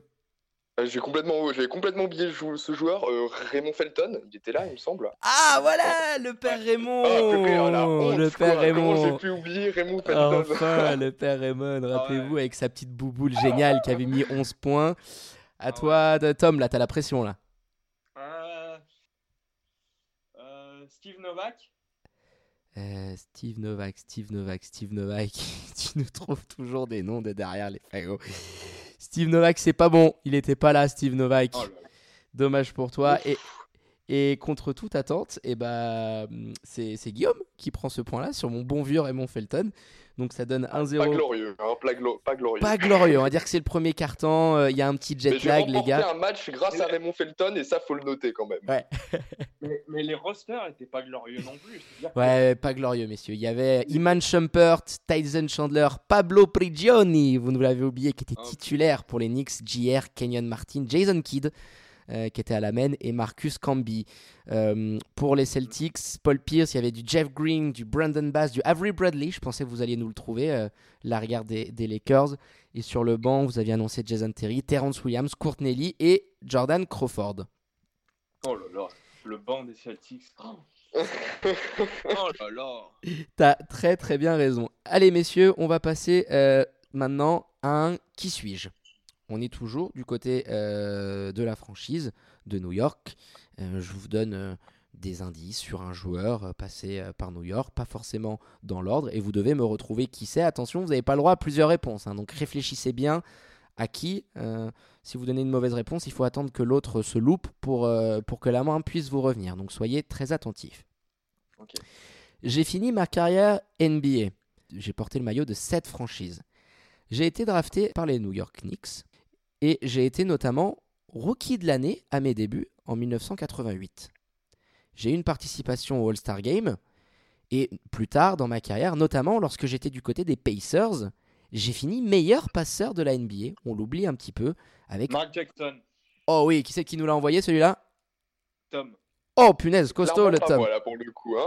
oh là là là là, énorme, Mark Jackson, superbe. Et eh bah ben, ça fait un partout. Bien joué, mon Tom. Ouais, Mark Jackson. Donc, euh, j'allais finir. Euh, une participation au All-Star Game. il est le quatrième meilleur passeur. Meilleur passeur de l'histoire. Exactement, qu'on oublie un petit peu. J'ai fini ma, raquette, euh, ma carrière du côté des Rockets en étant passé par Toronto, Denver notamment, et le Jazz. Un partout, où il récupère l'avantage du terrain, le Tom. Et, et, on va passer du coup du côté de la Chesapeake. Match 3, on est du côté du Thunder. Legend Game, toujours. Alors, t'en as fait quelques-uns ah. déjà, mon Tom. Celui-là, on l'a pas fait. On il n'y en a pas beaucoup. Quoi. Ouais, il y en a pas beaucoup. on, en a, on en a moins que, que du côté des Knicks. On est sur un Legend Game, on est en 2012. 2012, ah. c'est la finale, bien évidemment, la finale NBA. Et on va être sur la seule rencontre que vous avez remportée, messieurs, vu qu'après vous prenez un sweep. C'est le premier match ah. euh, que vous remportez 105 à 94 face au Miami Heat de LeBron James. On est à la Chesapeake Arena. Alors vous allez voir, il n'y a pas beaucoup de joueurs qui ont joué sur cette euh, rencontre. Vous allez comprendre pourquoi. Il n'y en a que 8 du côté du Heat, 9 du côté du Thunder. Ça fait 17 joueurs qui ont évolué euh, sur ce match-là. On va commencer avec toi, euh, Tom, et puis ensuite ça reviendra sur Guillaume. Russell Westbrook. Allez, on enchaîne les faciles. Russell Westbrook, c'est bon. Kevin Durant. Le KD, 27 et 36 points pour les deux acolytes. Tabo Folocha. El Tabo Et oui, ça fait du bien, un petit coucou suisse, euh, titulaire, on l'oublie un petit peu ce soir-là, avec 9 pions. Guillaume euh, Ibaka Serge Ibaka Ouais, vous allez nous faire le, 5 euh, du Thunder, vous avez bien, bien raison, Serge Ibaka, 10 points, 6 rebonds pour lui. LeBron James. LBJ, qui était là de l'autre côté, c'est tout bon pour toi, on continue Dwayne Wade. Wade, c'est bon, qui avait sorti 19 points. Joël Anthony. Joël Anthony. Alors, t'as failli passer à la trappe. Costaud Joël Anthony parce qu'il prend que deux minutes sur cette ah rencontre pour aucun shoot pris. Joël Anthony, c'est pas mal. C'était un des noms que, sur lesquels je vous voyais buter. Pour une fois, t'as as eu raison de fanfaronner, euh, Tom. Guillaume voilà. Euh, euh, Chris Anderson? Non, c'est après. Eh oui, le Birdman, c'est bien, bien, bien après. Chris Anderson, il n'était pas là sur la feuille de match. et ah c'est toi qui as commencé, donc c'est toi qui as le point. Donc ouais, ça fait 2-1 pour toi, Tom. Tu confirmes ton avantage du terrain. Va falloir se réveiller, Guillaume, euh, pour pas te retrouver euh, l'effet salaire pour, pour, ton retour euh, au Madison. Messieurs, on va euh, partir maintenant sur un qui suis-je? Toujours un joueur du Thunder de l'Oklahoma City. Je suis toujours en activité, messieurs. Mhm. J'ai notamment fait partie de l'équipe finaliste en 2012 face au Miami Heat. Je suis passé par la Summer League, dans laquelle j'avais pas mal réussi, avant ensuite de faire mon trou du côté du Thunder. À mon départ du Thunder, j'ai signé chez les Hawks d'Atlanta. J'ai été drafté au tout début de ma carrière par les Bulls de Chicago. En 2011. Ah oui, merci messieurs. J'étais obligé de vous la faire, je te l'avais jamais fait, Tabo. Je me suis dit, attends, il y a eu un seul joueur suisse au Thunder et je vous la fais pas, c'est pas normal. Tabo, c'est Folocha. Et oui, on oublie un petit peu. Passé, euh, j'ai joué au Fenerbahce lors du lockout de 2011. J'ai été pour finir euh, NBA All Defensive Second Team en 2010 pendant mes années au Thunder, je reléguais un certain James H sur le banc. Tabo, c'est Folocha. Bien joué. On tourne du coup à un 3, hein. c'est ça, hein, Guillaume, euh, Tom ah, là, là j'avoue que aucune idée là. ah, avec le Tabo. Et là maintenant, messieurs, on va avoir une question un peu plus aléatoire. On va voir si, si le sort t'aide ou pas. Messieurs, game 5. Non pas de qui suis-je ni quoi qu'est-ce, on va essayer de jouer un petit peu à Madame Irma. Messieurs, vous savez tous que Patrick Ewing est le meilleur scoreur de l'histoire des Knicks. Oh là là, vous allez devoir me donner au chiffre près, hein, très rapidement, le nombre de points inscrits au total par Patrick Ewing sous le maillot d'Enix. À toi, Guillaume. Allez, Guillaume, combien de points pour Patrick Ewing? Euh, 25 000. Ok, 25 000. Tom, pour toi? 18 933. C'est précis. et, et bah, ça revient, bien joué Guillaume. 23 euh, 665 points pour Patrick Ewing. Tu es le plus près. Et on revient à 3-2. Ouh, ça commence à être serré. J'espère que je vais avoir droit à ce petit Game 7 on va avoir le droit à une question un peu similaire. Russell Westbrook, bien évidemment, est le top scorer de l'histoire du Thunder. Je veux vous demander maintenant la même question. Combien de points dans la, la totalité de sa carrière à Oklahoma a inscrit Russell Westbrook avec le maillot d'OKC À toi, Tom, vas-y, un chiffre. 15 000. Ok. Guillaume? Euh, 14 000. Ouf. Aïe aïe aïe aïe aïe C'était 18 859 ah. points inscrits. Ah, il ah. fallait juste aller au-dessus pour aller nous chercher le Game 7. Dommage, mon Guillaume. Et du coup, on finit ce quiz-là sur une victoire 4 à 2 du Thunder de l'Oklahoma City en finale du quiz NBA face aux Knicks. Euh, tu t'es bien battu, mon Guillaume. Ça faisait longtemps qu'on n'avait pas vu une série euh, aussi disputée euh, du côté du Madison. c'est vrai, c'est vrai. Ça fait bien, bien un moment. Eh bien, messieurs, on, va finir cette, euh, cette partie de l'overtime et cette émission euh, là-dessus sur cette superbe victoire de Tom. Je tenais vraiment à vous remercier tous les deux d'avoir accepté d'enregistrer malgré les petits soucis qu'on a pu en voir euh, hier soir à l'antenne. Merci infiniment, mon Tom. On va te retrouver bien sûr très, très rapidement et très souvent pour des articles. Également, on vous tiendra au courant et, pendant le, direct dans l'émission pour nous parler basket et également NCA. Et puis Guillaume, je rappelle à, nos auditeurs hein, qu'ils peuvent vous suivre hein, sur la communauté, pour la communauté Twitter, hein, at NixFR. Et puis je rappelle également, tu as créé ton petit podcast at NickersCaster, également sur Twitter, sur l'actu des Knicks avec le premier premier épisode, c'était sur Kevin Knox, c'est ça. Donc euh, on vous invite à l'écouter euh, fortement. On va faire de même hein, si vous voulez rien louper euh, sur le sophomore d'Enix. Merci beaucoup Guillaume d'avoir accepté notre invitation. Oh bah, pas de souci, tout le plaisir est pour moi. Et eh ben, je vous dis messieurs, à la prochaine hein, dans cette émission-là. Euh, c'est un grand plaisir de pouvoir débriefer l'actu basket avec vous. Et puis à tout bientôt. À, plus. à bientôt. À bientôt. Salut les gars. Ciao ciao. Et chères auditrices, chers auditeurs, malheureusement, toutes les bonnes choses ont une fin et votre émission de basket préférée également. quant à moi, il me reste juste pour finir en beauté à remercier tous ceux qui nous ont aidés à la préparation. Bien évidemment, votre imminent expert Florian hein, au Laos avec ses petits soucis et ses trompes d'eau qui lui tombent sur la truffe notre Tom national hein, qui petit à petit nous a rejoint et va devenir euh, un chroniqueur de plus en plus fréquent dans l'émission, notamment pour vous parler du championnat universitaire américain, la NCAA. Donc merci à eux, notamment avec ces petits soucis directs qu'on a eu hier qui nous ont empêchés d'enregistrer. Mais chose promis, chose due, vous aurez votre petite dose du 5 majeur. On sait que vous êtes de plus en plus accro. Et d'ailleurs, pour avoir votre dose dès demain matin, donc dès le dimanche matin à peu près, vous aurez votre podcast qui sera disponible sur les plateformes habituelles, SoundCloud, Apple Podcast. Et promis, on va tout faire pour euh, les mettre très rapidement sur Spotify. Donc euh, on vous invite euh, à, partager tout ça et à nous suivre sur les réseaux sociaux. N'hésitez pas également à nous dire ce que vous avez pensé de notre show euh, sur les différents comptes Insta, Facebook, Twitter, at le 5 majeur, tout en lettres. Parlez-en autour de vous. On vous laisse avec la douce playlist qui suit sur Radio Tonic. Il ne me reste plus qu'à vous souhaiter une bonne fin de week-end. Euh, rendez-vous pour ceux qui seront le week-end prochain du côté de Montreux à la salle du Pierrier pour le Final Four de SBL Cup. N'hésitez pas à nous envoyer un petit message hein, pour euh, discuter basket, boire un petit verre de l'amitié. Pour tout le reste, rendez-vous vendredi prochain pour une nouvelle émission du 5 majeur. Vous savez tous, l'émission qui dit tout haut ce que le monde du basket pense tout bas